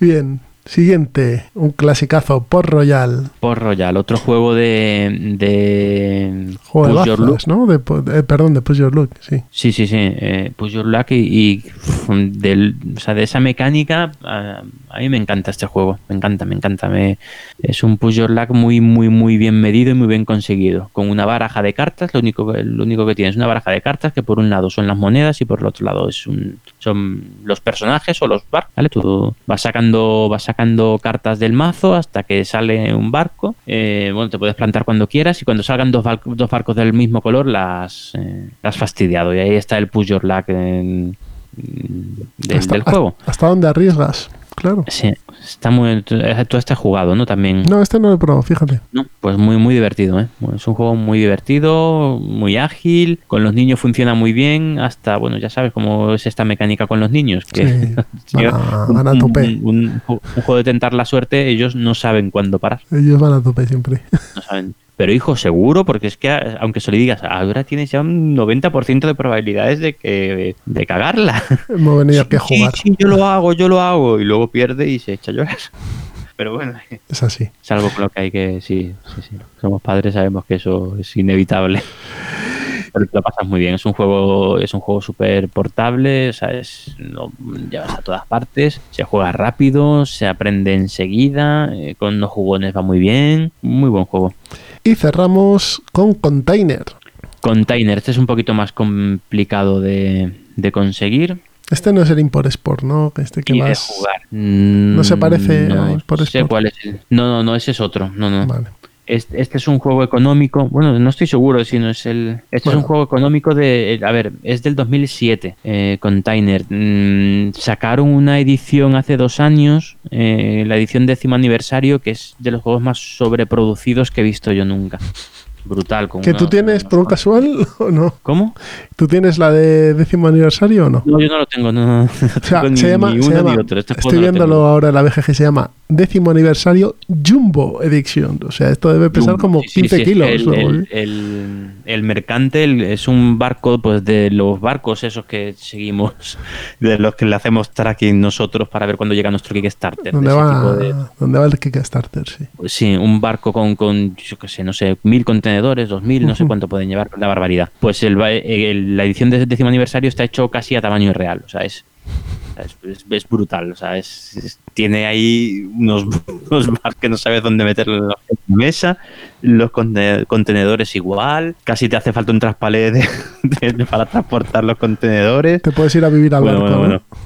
Exagerado, pero la verdad es que el juego es bueno, es un económico que funciona de subastas, que bueno, tiene una submecánica de subastas y funciona muy bien. A mí es un juego que me, me, gust- vamos, me gusta mucho, es, me, me parece un juego muy bueno, muy, Esto muy que es interesante. ir cargando el barquito con, con materia, con diferentes Sí, eh, o sea, tú contenedores. vas ¿no? haciéndote unas fábricas en tu, en tu puerto, vas generando unos contenedores de distintos colores, que se supone que son distintos materiales, claro, distintos productos procesados, eh, pero, un, pero lo dejas en tu puerto, pero tú no puedes ir a tu, pro- uy, a tu propio puerto eh, a por eso, a vender esos materiales. Tú vas, o sea, cuando quieres llenar tu barco, vas al puerto de, de, de tus contrincantes. ¿Vale? Entonces, claro, tú tienes, tienes que generar eh, materias en tu, en, tu, en tu tablero de jugador, tienes que generar materias que hagan atractivo tu puerto para que vengan esos barcos de los enemigos. Pero claro, al mismo tiempo, si haces eso, o sea, es atractivo porque le estás dando mm, material con el, que, con el que ellos van a conseguir mucho dinero. Entonces, conseguir ahí el equilibrio de eh, te voy a poner esto, pero mm, bueno, pues la verdad es que está muy bien, ¿eh? es un, un equilibrio muy, muy... Ujú. Está muy o sea, chulo. no es ¿no? fácil de ver, no es fácil de ver. No sé si me estoy explicando. O sea, Sí. tienes que hacer tu puerto atractivo, pero al final los que van a conseguir dinero vendiendo las mercancías que tú estás fabricando son otros. Bueno, tú- a ver, tú por venderlas también, con- por vendérselas a ellos consigues un poquito, pero ellos cuando lo van a- lo llevan al mercado, digamos que es una is- isla central, eh, se forran. Ahí es donde se van a forrar. Entonces, bueno, pues tienes que encontrar ahí un equilibrio. Además, se forran en, en la isla central, ya sí que es, es donde está la, la mecánica esa de, de pujas en las que vas a ofrecer un, bueno, no es exactamente una puja, pero bueno, vas a ofrecer un dinero y si, si el, si el, el, el que lleva el barco mm, quiere lo vende y si no se lo queda él por el doble. O sea que, es- no sé, está, está muy bien, está muy bien el juego, ¿eh? Muy, muy recomendable. Pues mira, no lo conocía y, y tiene buena pinta. Pues, sí, sí, y es de los económicos más de reglas más sencillas, ¿eh? que ya sabes que los económicos a veces son un poquito Sí, son un poco saco de arena. sí, sí, pero este es reglas muy sencillas, se aprende, hombre, te hace falta una partida para aprender, en la primera partida vas muy perdido, Bueno, pero, pero, ya en la siguiente vas bien. Como en casi todo, ¿no? Muy sencillo, Sí, te- sí, sí. muy sencillo tiene que ser el juego que en la primera partida ya vayas potente. Sí, cierto. Pues hasta aquí llega la lista que hemos que hemos realizado de juegos que contienen barcos, pero que no son juegos marítimos. Yo creo que nos ha quedado algo muy chulo, ¿no? Sí, sí, ha quedado una lista con, con la que te haces una ludoteca con un montón de mecánicas distintas, pero, pero muchas mecánicas que nos han salido, ¿eh? Temas diferentes y sobre todo juegazos, ¿eh? De euros duros, euros sencillos, parties, eh, familiares, mm, juegos más duros como y temáticos como el John Company, no sé, un poco de todo. La verdad es que ha quedado, ha quedado una lista en la mar de maja. Pues muy bien. Creo que de que Ponla, nos ponla en, sentemos- en, en Evox, en tal, pon, mete la lista de juegos para que les sirva. Lo ponemos, los- lo ponemos en las etiquetas. Cualquiera de estos, desde luego, para mí, en mi opinión, cualquiera de estos es, es- entra en una, en una ludoteca, vamos, por la puerta grande. Bueno, nos vamos a la mesa de pruebas. Venga, vamos. Vamos para allá.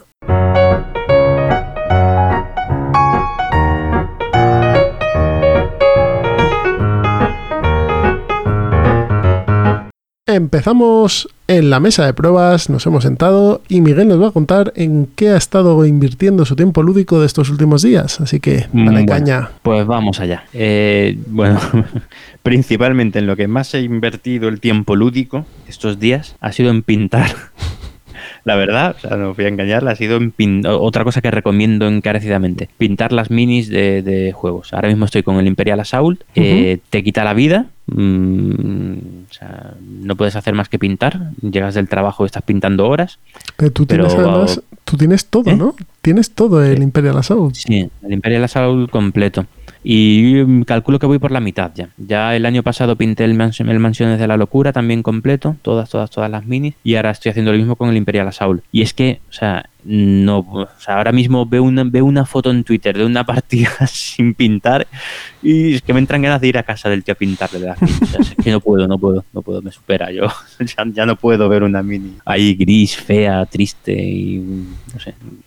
No puedo, entonces lo tengo que pintar. Aunque sea una pintura, una manita así. Hay, te- hay técnicas de pintura de minis que, que con las que pintas muy rápido con un resultado súper apañado. O sea, Y es yo- lo que hago. A mí me, Pero bueno, a mí me fascináis. Yo que pinto como, como si estuviese pintando una pared. Eh, Con rodillo, ¿no? Lo puedes pintar bueno, con rodillo. puede ser una mierda, pero bueno, de mucho cuidado. Bueno, todo eso es todo ponerse, ¿eh? es todo, todo. Yo desde luego lo aconsejo, pero encarecidamente. Mm, O sea, ir- perderle el miedo porque al final es comprar cuatro materiales y empezar. ¿Que te sale mal? Pues nada, le quitas la pintura, que eso es fácil de quitar, de quitar tampoco tiene, o sea, no, no va a pasar nada, no pasa nada. Y, y lo vuelves a intentar y ya está. Y poco a poco va, va, va saliendo y después le haces, es que hagas lo que hagas, le haces un lavado después de, de tinta y te va a quedar bien. O sea, si con un simple lavado y cuatro colores base eh, planos te queda bien. Así que bueno, si no quieres complicarte mucho, haces eso y ya está. También está, podría estar bien una charleta ¿eh? explicando algunas técnicas Pues sí, así, porque yo el, lava- lavado ese no lo controlo bien. Por lo menos para empezar. A, a- en, en media hora se explican muchas cositas para poder empezar tú a, a- a pintar. Pero bueno, que esto está siendo un off-topic de, de libro. Que vamos a, a- a lo que hemos estado jugando. Pues eh, yo estas últimas semanas, sobre todo, al que más he jugado, pues es al, al que hablábamos antes, al Wingspan al juego de los pajaritos. Y la verdad, o sea, opinión, más o menos antes ya conté un poquito. eh, opinión no patrocinada en absoluto, porque el juego eh, lo compramos, lo compré cuando estaba en tienda además, o sea, cuando llegó a tienda fui a por él, y bueno, y además había pasado ya unos días.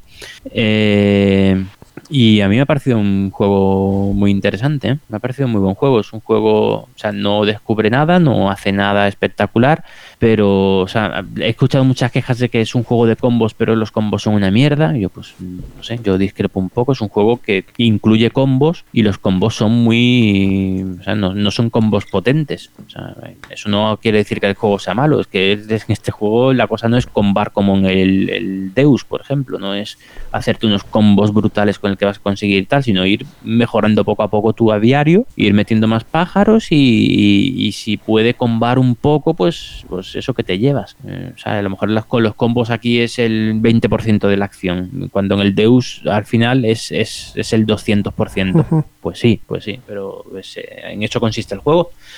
Y es un juego que no cansa, o sea, va- vamos a ver que no cansa, que cansa poco, que terminas una partida y te puedes echar una segunda tranquilamente, eh, no satura, no y o es, es un peso muy ligerito, o sea, es un- bueno, ligero, es un peso medio, bueno, ligero tirando para medio, ¿vale? Porque al final sí que hay decisiones dentro, que bueno, tampoco es que sean las decisiones más complejas, pero sí tienen su cierto peso. Y luego encima de eso le sumas que el juego es, es, mm, la producción es muy, muy, muy buena. Este es de Stegmeyer, ¿no? Del de Sight. Sí, eso es. Y bueno, pues para mí, para mí les ha salido un juego, un juego muy, muy bueno. Muy bueno y que yo lo compré para probarlo, simplemente. Y, y sí, me- se va a quedar. O sea, se queda sin duda, en en- por lo menos de momento. Y yo creo que por bastante tiempo se va a quedar en la, en la ludoteca. Pues mira. Lo juego con los niños, los niños le- les ha gustado mucho. Las ilustraciones son preciosas, aprendes de, de- del tema. no sé, me- y me parece muy agra- agradable de jugar. Además, el, el, el solitario funciona muy bien. Ah, mira, eso está. Es que el, el automa ya de Sight funcionaba bien. O sea, que yo creo que este hombre le, Mm. tiene mano. Bueno, este no lo ha diseñado él, pero es de su No, no, no. factoría. Este es de una, una mujer, Elizabeth Har- eh, Hargrave. Ujú. Pero bueno, Ah, mira, me parece. y además eso, o sea, es una, es una, ¿cómo se dice? No me sale ahora la palabra, especialista en, en pájaros, Pajaricos. una- ¿eh? En pajaricos. Sí, ahí no me sale ahora la, la especialidad, no me sale la palabra, pero bueno, eh, es espe- especialista. Y las ilustradoras también lo son. Y eso se nota en la calidad del juego, ¿eh? en las ilustraciones, en toda, en toda la información que viene en el juego. Cada uno de los pájaros tiene un tipo de nido, un tipo de unas características que después te van a puntuar, eh, un, número de huevos que caben en el nido. Hay pájaros que no tienen, que no tienen nido porque son tipo el cuco que no, no los pone en su, en su nido, sino aprovecha los nidos de otras aves. O sea, está, este juego está- muy bien y es un juego muy bonito y, y aprendes y te lo pasas bien. Pues no nada. es el juego más duro del mundo, es un juego más bien eso, es medio tirando a ligero, pero muy agradable de jugar. Y lo que decía, el bot funciona muy bien. El bot me ha sorprendido porque la verdad es que funciona muy bien. Pues eh, aquí tenéis la opinión del señor Miguel. Opinión no patrocinada, o sea que.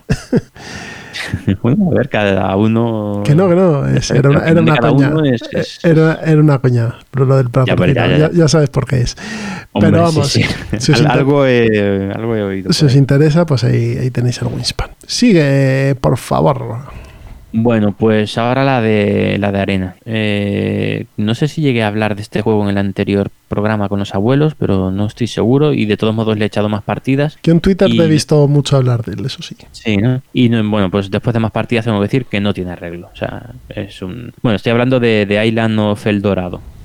Es un juego muy bonito, pero terrible, o sea, horrible. O sea, de, reglas, no, reglas sin sentido, no funciona. Es que no pues mires por donde lo mires, no funciona, no funciona. Es un juego que pretende hacer unas cosas y no, o sea, con las batallas y, no, no, no hay sitio donde poner el fuerte, no hay las o sea, no tiene sentido el- el- la carrera que tienes que hacer para conseguir eh, poner ofrendas en los en los eh, templos exteriores con respecto al- a, la carrera de la cueva. Mal, mal, funciona muy mal. Eso sí, es bonito como para hacer un juegazo con cambiando reglas. Lo he intentado, he intentado hacer ahí unas home rules tal que funcionen y bueno, con la bueno, viene en el, en el propio Kickstarter venía una ampliación, una expansión que trae unas reglas avanzadas. ¿vale? las, las buenas, ¿no? Sí, y hombre, algo lo mejora, o sea, algo lo mejora. Mm, Pero bueno, es que es que la, o sea, te- el juego básico tenía una cosa, o sea, tiras eh, al principio de tu turno tiras, no me acuerdo si era un dado, o dos, creo que eran dos dados, tiras dos dados y lo que salga es el número de acciones que tienes ese turno. Pero, o sea, si te sale un 2, tienes dos acciones, si te sale un 12, la- lo petas. pero, pero qué mierda, pero eso qué es, Está- pero qué bien- mecánica es esa. Está bien Yo cuando lo medido leí, eso, ¿eh? no me lo puedo creer, o sea, es que no me lo puedo creer. Sí, con ese número de acciones, pues em, recolectas primero la- las materias primas y luego te mueves X, X mm, distancia. Yo, pero no, pues que no puede ser, que esto algo he leído mal. Pues no, es así. Y en las reglas avanzadas, el modo avanzado ya, ya lo que haces es coger un dado y, o sea, tiene- y tienes seis acciones para hacer esas cosas. Todo el mundo tiene el mismo número de acciones. Pero bueno, es que de verdad este juego se supone que está testado, que está que lo han probado antes de sacarlo, aunque bueno, es de Kickstarter, con lo cual ya no empieza a dudar, pero como pueden sacar un juego así, yo y eh, pero es más, es que esta era la reimpresión, o sea, era el segundo Kickstarter.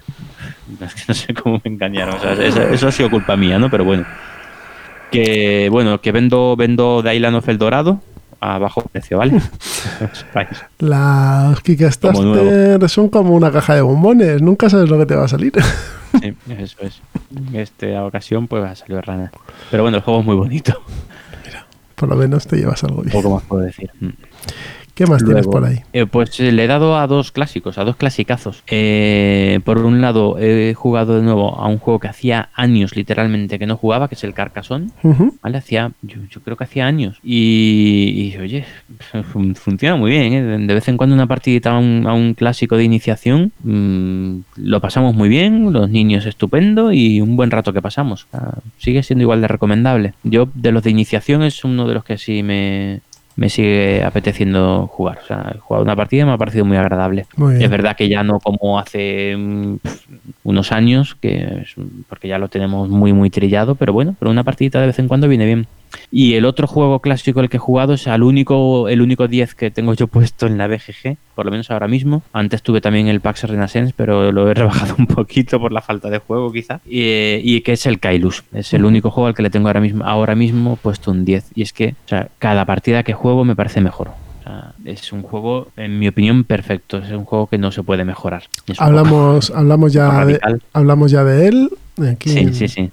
Pues es un eh, juego, vamos, una maravilla. Este juego para mí es, es- si me tuviera que quedar con un solo juego de mi colección, posiblemente sería el Kailus. Grandísimo juego. ¿Alguno más tienes por ahí? He jugado, pero este solo lo he jugado en, en la en plataforma online, que es el Onitama. ¿Dónde? ¿Y este? ¿De qué va? Es un abstracto tipo ajedrez en una cuadrícula, muy, o sea, muy tipo ajedrez, con una, digamos que tienes una reina y unos cuantos peones. Eh, lo que pasa es que la reina creo que es un monje, no sé muy bien, monje budista o no sé muy bien de dónde es, pero bueno, es un monje y cuatro aprendices. Y este tiene la, la particularidad de que tiene una baraja, una baraja de cartas muy, muy cortita y en cada baraja vienen unos patrones de movimiento. O sea, viene un patrón de movimiento en cada carta. Perdón, en cada carta viene un patrón de movimiento. Por ejemplo, tienes una carta en la que eh, te puedes mover en la- las cuatro diag- diagonales. Otra carta en la que te puedes mover como un caballo de ajedrez, por ejemplo. Otra en la que te puedes mover solo dos hacia adelante y, y uno hacia atrás en diagonal. Cosas así. O sea, un montón, una serie de cartas, una baraja. Entonces se reparte dos cartas a cada uno y en tu turno solo puedes realizar ese tipo de movimientos con cualquiera de tus de, de tus piezas. Qué curioso. Entonces, sí, sí, está muy bien. El- la mecánica es, es muy curiosa. Y de, esas dos cartas, la que hayas usado, se la das a tu a tu contrincante. Entonces, tu contrincante en el siguiente turno, como él, como él también se habrá deshecho de una carta, pues tendrá la, la carta que se que, que no usó en su turno anterior más la que tú le has dado y así siempre hay o sea, O sea, hay cuatro movimientos siempre por ahí Sí. con- rondando, ¿no? Claro, entonces tú tienes que ir viendo lo que est- estás usando, pero teniendo en cuenta los movimientos que puede hacer tu oponente en su próximo turno. Y además, la carta que le. Que, teniendo en cuenta eso, que la carta que vas a usar eh, en- va a tenerla él disponible en, en el siguiente. Entonces, eh, muy interesante. No, pues tiene buena pinta, sí. Sí, sí, me ha parecido, me ha parecido un juego, un abstracto muy, muy interesante. Se juega súper rápido. Tiene varias barajas además para cambiar esa- esos movimientos y cada partida es distinta. Cada partida es totalmente distinta porque el 4, 5, bueno, en total son 5 cartas las que entran en juego. Eh, las 5 cartas pues son que en cada partida pues varían. Qué difícil es de hacer esos juegos eh, tan, tan cortitos Sí, que, sí, que sí, y que funcionen. y que funcionen. Qué complicado debe ser. sí, totalmente de acuerdo. Pues este es muy recomendable y en la aplicación se juega, eh, vamos. eh, Que es aplicación de estas de, de tablet, ¿no? Sí, sí, sí. Yo la tengo en el móvil y muy bien, muy bien. No me acuerdo, ya la verdad no me recuerdo si era gratuita o era de las que cuestan nada, o sea, un, un euro, dos euros, no lo sé, 0,99, no lo sé. Pero es muy, es muy, muy, muy asequible y, oye, me echas una partidita en cinco minutos. En esos momentos en los que tienes cinco minutos y solo tienes el móvil a, a mano, Pues, eh, echar mientras es- esperas ahí el médico o cualquier cosa de esta. por ejemplo, el médico, estaba pensando en eso, en el médico, la Vamos parada de autobús, esas cosas. El mejor. Está, está muy bien, sí, sí, sí. La verdad es que me ha sorprendido muy bien. Mm. Muy bien. Y ya ¿Algo- está, eso es algo más? que le he dado. Estupendo. Nada más. Pues nada. ahora mismo, nada más. Pues si quieres, me animo yo. Voy a empezar por el azul, que estas vacaciones de Semana Santa le dimos unas cuantas partidas, un total de cuatro o cinco, le dimos bastante.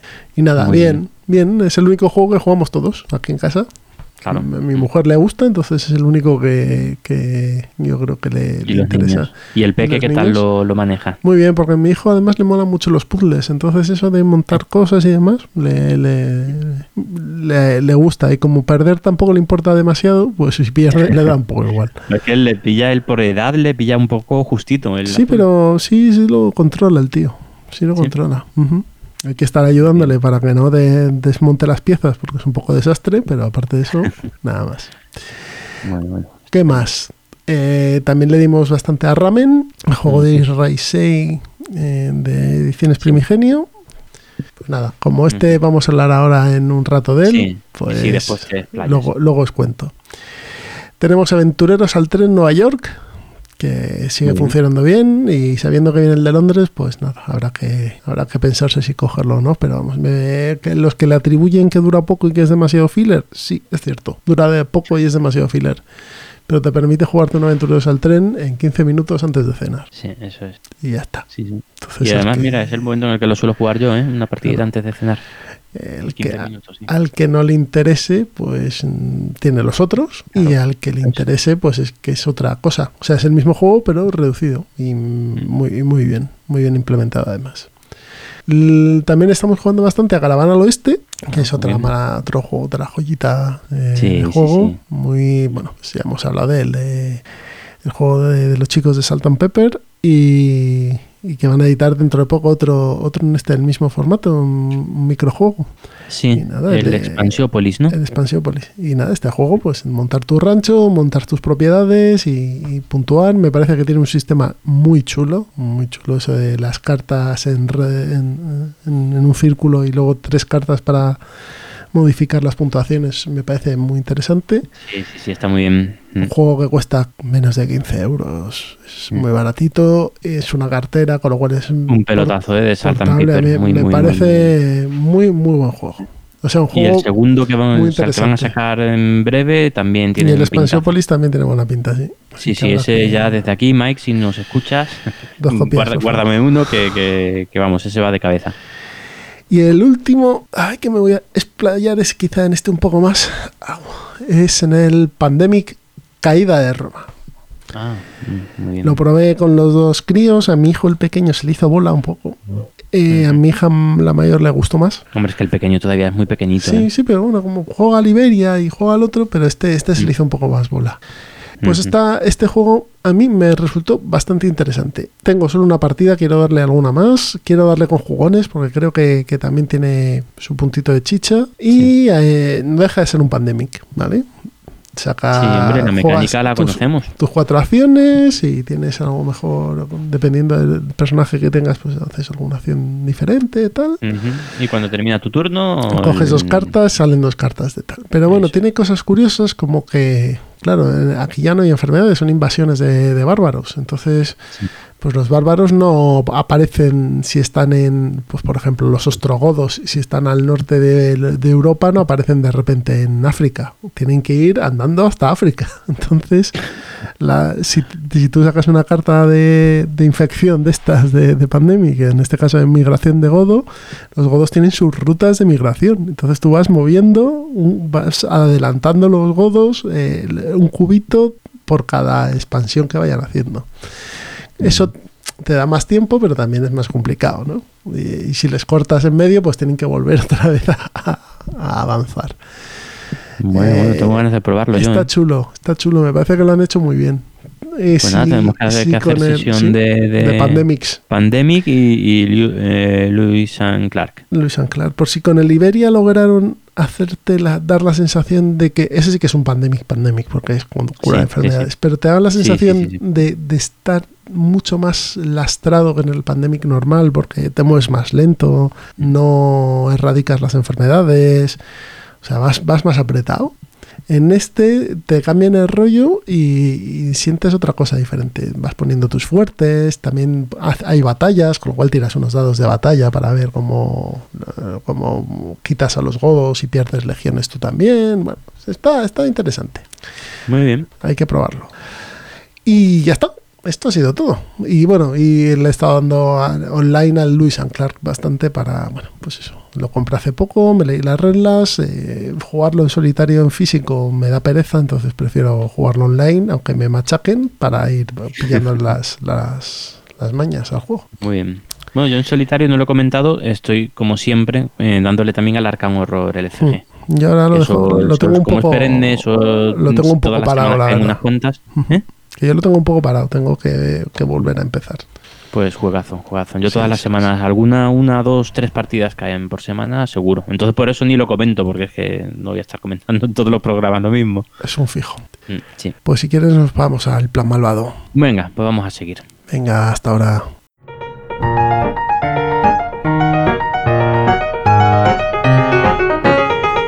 Finaliza Ciudadano Mipel, pero no nos vamos sin pasar por el plan malvado antes. Hoy yo os traigo para el plan malvado Ramen, el juego del año 2018, editado por Ediciones Primigenio y de los autores Is Reisei, de los chicos de Yamadais. Ramen es un juego de cartas en el que los jugadores tendrán que montar su ramen, su sopa con ingredientes y fideos, de una manera peculiar. ¿Cómo se juega ramen? Muy rápidamente. Vamos a tener cinco ingredientes y vamos a ir pujando por ellos. Eh, va a haber cinco ingredientes fijos y luego vamos a tener eh, cada jugador X número de cartas, 9 en este caso, 8 si se juega a 5 jugadores creo que es, en el que vamos a tener un color, que va a ser el color del ingrediente y un número.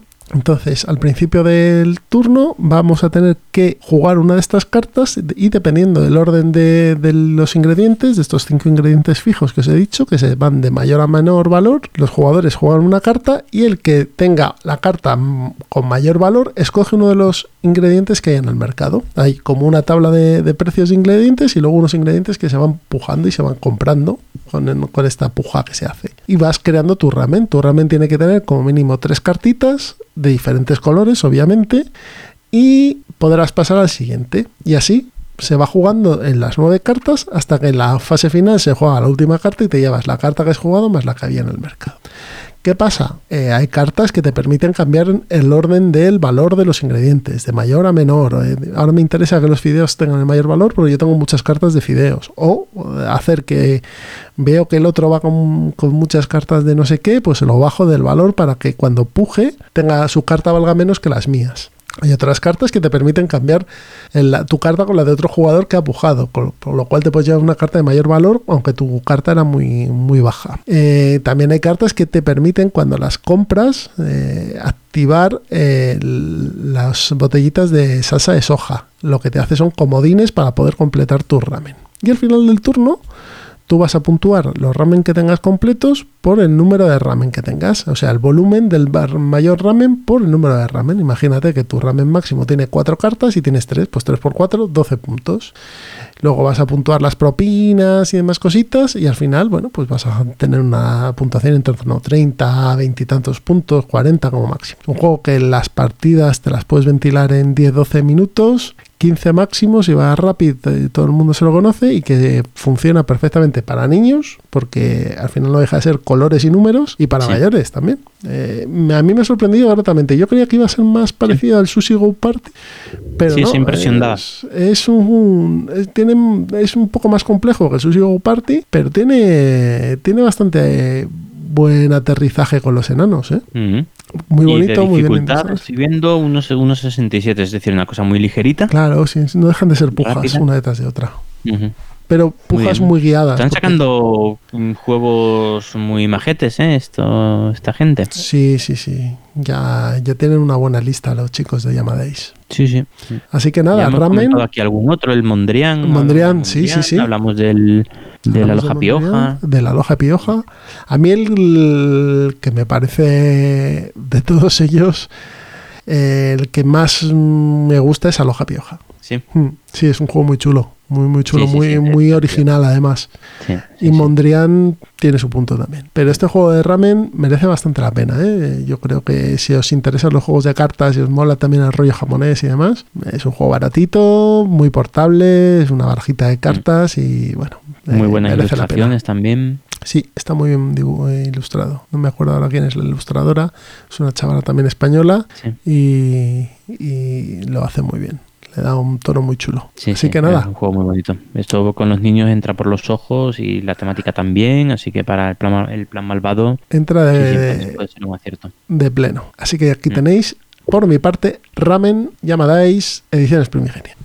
Muy bien, pues yo esta vez me voy ya un poquito a la a más edad. Yo esta, después de unos cuantos programas en, los que estamos metiendo más juegos para niños muy pequeñitos, eh, bueno, pues ahora damos un pasito y nos vamos al fresco. Fresco es un euro corte bastante clásico, eh, de colocación de trabajadores, pero con algunas peculiaridades que lo hacen muy interesante para jugarlo con niños.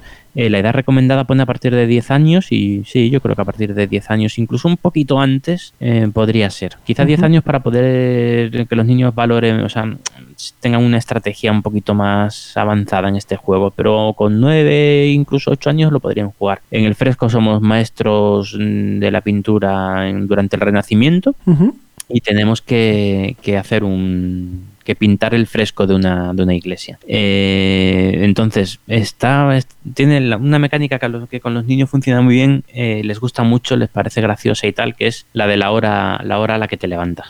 O sea, tú eh, a, tus, a tus trabajadores les puedes decir que se levanten a las 6, no me recuerdo qué horas eran, pero bueno, las 6, las 7, las 8 y las 9, por ejemplo. Pues según la hora a la que pongas, eh, los pongas a trabajar, pues vas a conseguir que las acciones sean más, potentes o menos. Bueno, bueno, básicamente vas a conseguir ser el primero en ir a, a, cada una de las localizaciones en las que se pueden realizar acciones. Es decir, que vas antes que el resto de jugadores, con lo cual vas a conseguir lo más jugoso de cada sitio. ¿vale?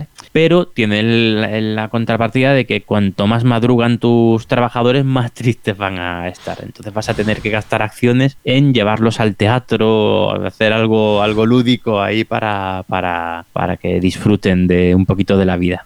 Entonces eso, no sé, a mis hijos les, es un detalle que parece un poco chorra, pero, pero es gracioso. O sea, está, es, al fin y al cabo es una, es una puja para ver quién es el jugador inicial. Lo que pasa es que la puja la han tematizado muy bien, muy, lo han hecho muy bien. Entonces, una vez que has hecho esta puja para ver quién es el jugador inicial, simplemente viendo quién se levanta antes, pues empiezas a ir a, realizar una, serie de acciones. Primero vas al mercado a, comprar pintura, luego, bueno, no, recuerdo exactamente el orden en el que se realizan, pero bueno, las acciones son eso, comprar pintura, eh, mezclar la pintura entre... o sea, en, en el mercado solo te vas a encontrar los tres colores básicos, entonces te vas a encontrar cubos amarillos, azules y rojos. ¿Vale? Bueno, creo que hay alguna loseta que en el que puedes encontrar algún, algún color eh, secundario, pero bueno. Eh, casi todas son colores eh, básicos. Entonces luego pones a tus trabajadores a, a, trabajar en el, en el taller y con un cubo azul y uno amarillo pues lo conviertes en un cubo verde que te va a dar más puntos de victoria a la hora de pintar el, fresco, que es lo que tienes que hacer al final. Entonces, las acciones son esas, eh, conseguir la pintura, mezclar la pintura para conseguir más colores, realizar trabajos para trabajos privados para, para, conseguir dinero y por último pintar el fresco, ir, ir a, la iglesia y pintar una sección de fresco. Entonces, cada una de esas secciones tiene, un, tiene una serie de cubitos dibujados. Si son cubos, si los cubos son de colores primarios, pues te da poquitos puntos de victoria, pero si son cubos de colores secundarios, te dan más puntos de victoria. Y si ya son, colores más con más mezclas, pues más, más puntos de victoria todavía. Y, básicamente eso es el juego. Y hay una última acción que es el teatro, que es para eso, como he comentado, pues si te levantas, si madrugas demasiado. Este, este juego funciona muy bien, muy bien, muy bien lo acaba de editar Devir en español el básico, porque este juego lleva un mogollón de expansiones, ¿no? Eso es otra cosa que me, que me gusta mucho. Tiene, bueno, yo la que tengo es la Big Box, que, bueno, no sé si la han vuelto a sacar, pero la he vuelto a ver mucho en segunda mano, la Big Box. La Big Box eh, el sistema, tiene un, eh, un sistema de módulos, ¿vale? Eso es, creo que tiene 10 expansiones y, una, y, una, y un par de mini expansiones. Entonces los módulos son totalmente, totalmente independientes entre sí. Tú puedes meter los módulos que quieras. Entonces, desde, la, desde el juego básico, que es un juego, es un euro mm, ligero, eh, lo puedes ir complicando eh, hasta un euro ya una cosa, no te voy a decir dura, pero bueno, bastante más dura que, el original. Mm, según como tú veas la... O sea, si vas a jugar con niños muy pequeños, pues no le metes ningún módulo. Si los niños ya ves que lo dominan y lo llevan bien y tal, pues le puedes meter, por ejemplo, las vidrieras. Y tienes un módulo para que en vez de, o sea, además de pintar el fresco, pues también tienes que hacer las vidrieras. Y eso le mete otras mecánicas nuevas y, bueno, está muy, interesante porque puedes escalar la, el peso del juego mediante esos módulos. Que en, tratándose del plan malvado me parece, eh, me parece estupendo. muy, interesante. De esa manera vas a tener una, una gama de dureza en el juego y rejugabilidad muy, muy, muy buena con los niños. Y si encima el tema es súper agradable de, sea, el tema es bonito para, para lo de mezclar los colores, eso lo ven enseguida, es decir, al fin y al cabo son materiales básicos y materiales, materiales procesados, no es, no es otra cosa, ¿vale? Pero es muy, para los niños entienden mucho mejor que si, si mezclas el azul y el, amarillo obtienes el color verde, eso lo entienden mucho mejor a que si metes eh, el carbón y, el, y la madera en un edificio te va a salir, yo qué sé, lo que sea, un, mueble, ¿me entiendes? O sea, lo entienden mucho mejor, lo ven mucho mejor y, les gusta más. Así que, no sé, para mí muy, muy aconsejable este, este fresco. Pues estos han sido los juegos del plan malvado de hoy. Fresco y Ramen, un juego de cartas un euro. Bueno, esta vez nos ha salido variadito. Sí. Sí, tenemos ya ahí una base de datos de juegos del plan malvado ya considerable. ¿eh? Bueno, pues vamos a ir despidiéndonos. Eh, la música que habéis podido oír durante el programa es de Elena Orsa, de Piano Lady, el tema Chinese Umbrellas. Podéis contactar con nosotros a través del correo electrónico ciudadano.mipel.gmail.com, eh, a través de Twitter en la cuenta arroba ciudadanomipel y luego nuestras cuentas privadas, que es la de Miguel arroba entre mipels. y la mía arroba citizenpincer. Y también podéis seguirnos en nuestro blog que es eh, https ciudadanomipel.wordpress.com Podéis escuchar este podcast en iVoox, podéis escuchar este podcast en iTunes y podéis escuchar este podcast en Spotify, además de todos los podcasters o aplicaciones que uséis para poder escucharlo. Eh, dentro de poco, programa 30 y aquí estaremos. Esperemos más pronto que tarde, ¿no, Miguel? Sí, sí, a ver cuándo, cuándo puede ser. Venga, pues antes de, que sea prontito, un par de semanitas, ¿no? Dos, tres semanas. antes de que eh, lo penséis o antes de que caigas en la cuenta, ya estamos aquí de vuelta. Así Vamos que a intentar que el ritmo de programa sea, mm, o sea, hagamos más programas que lecciones en las próximas semanas, ¿vale? Va a estar complicado, nos lo han puesto difícil, pero vamos a hacer lo a posible. ver, a ver si podemos hacerlo. Bueno, chicos, un abrazo a todos y nos escuchamos. Hasta luego. Hasta luego.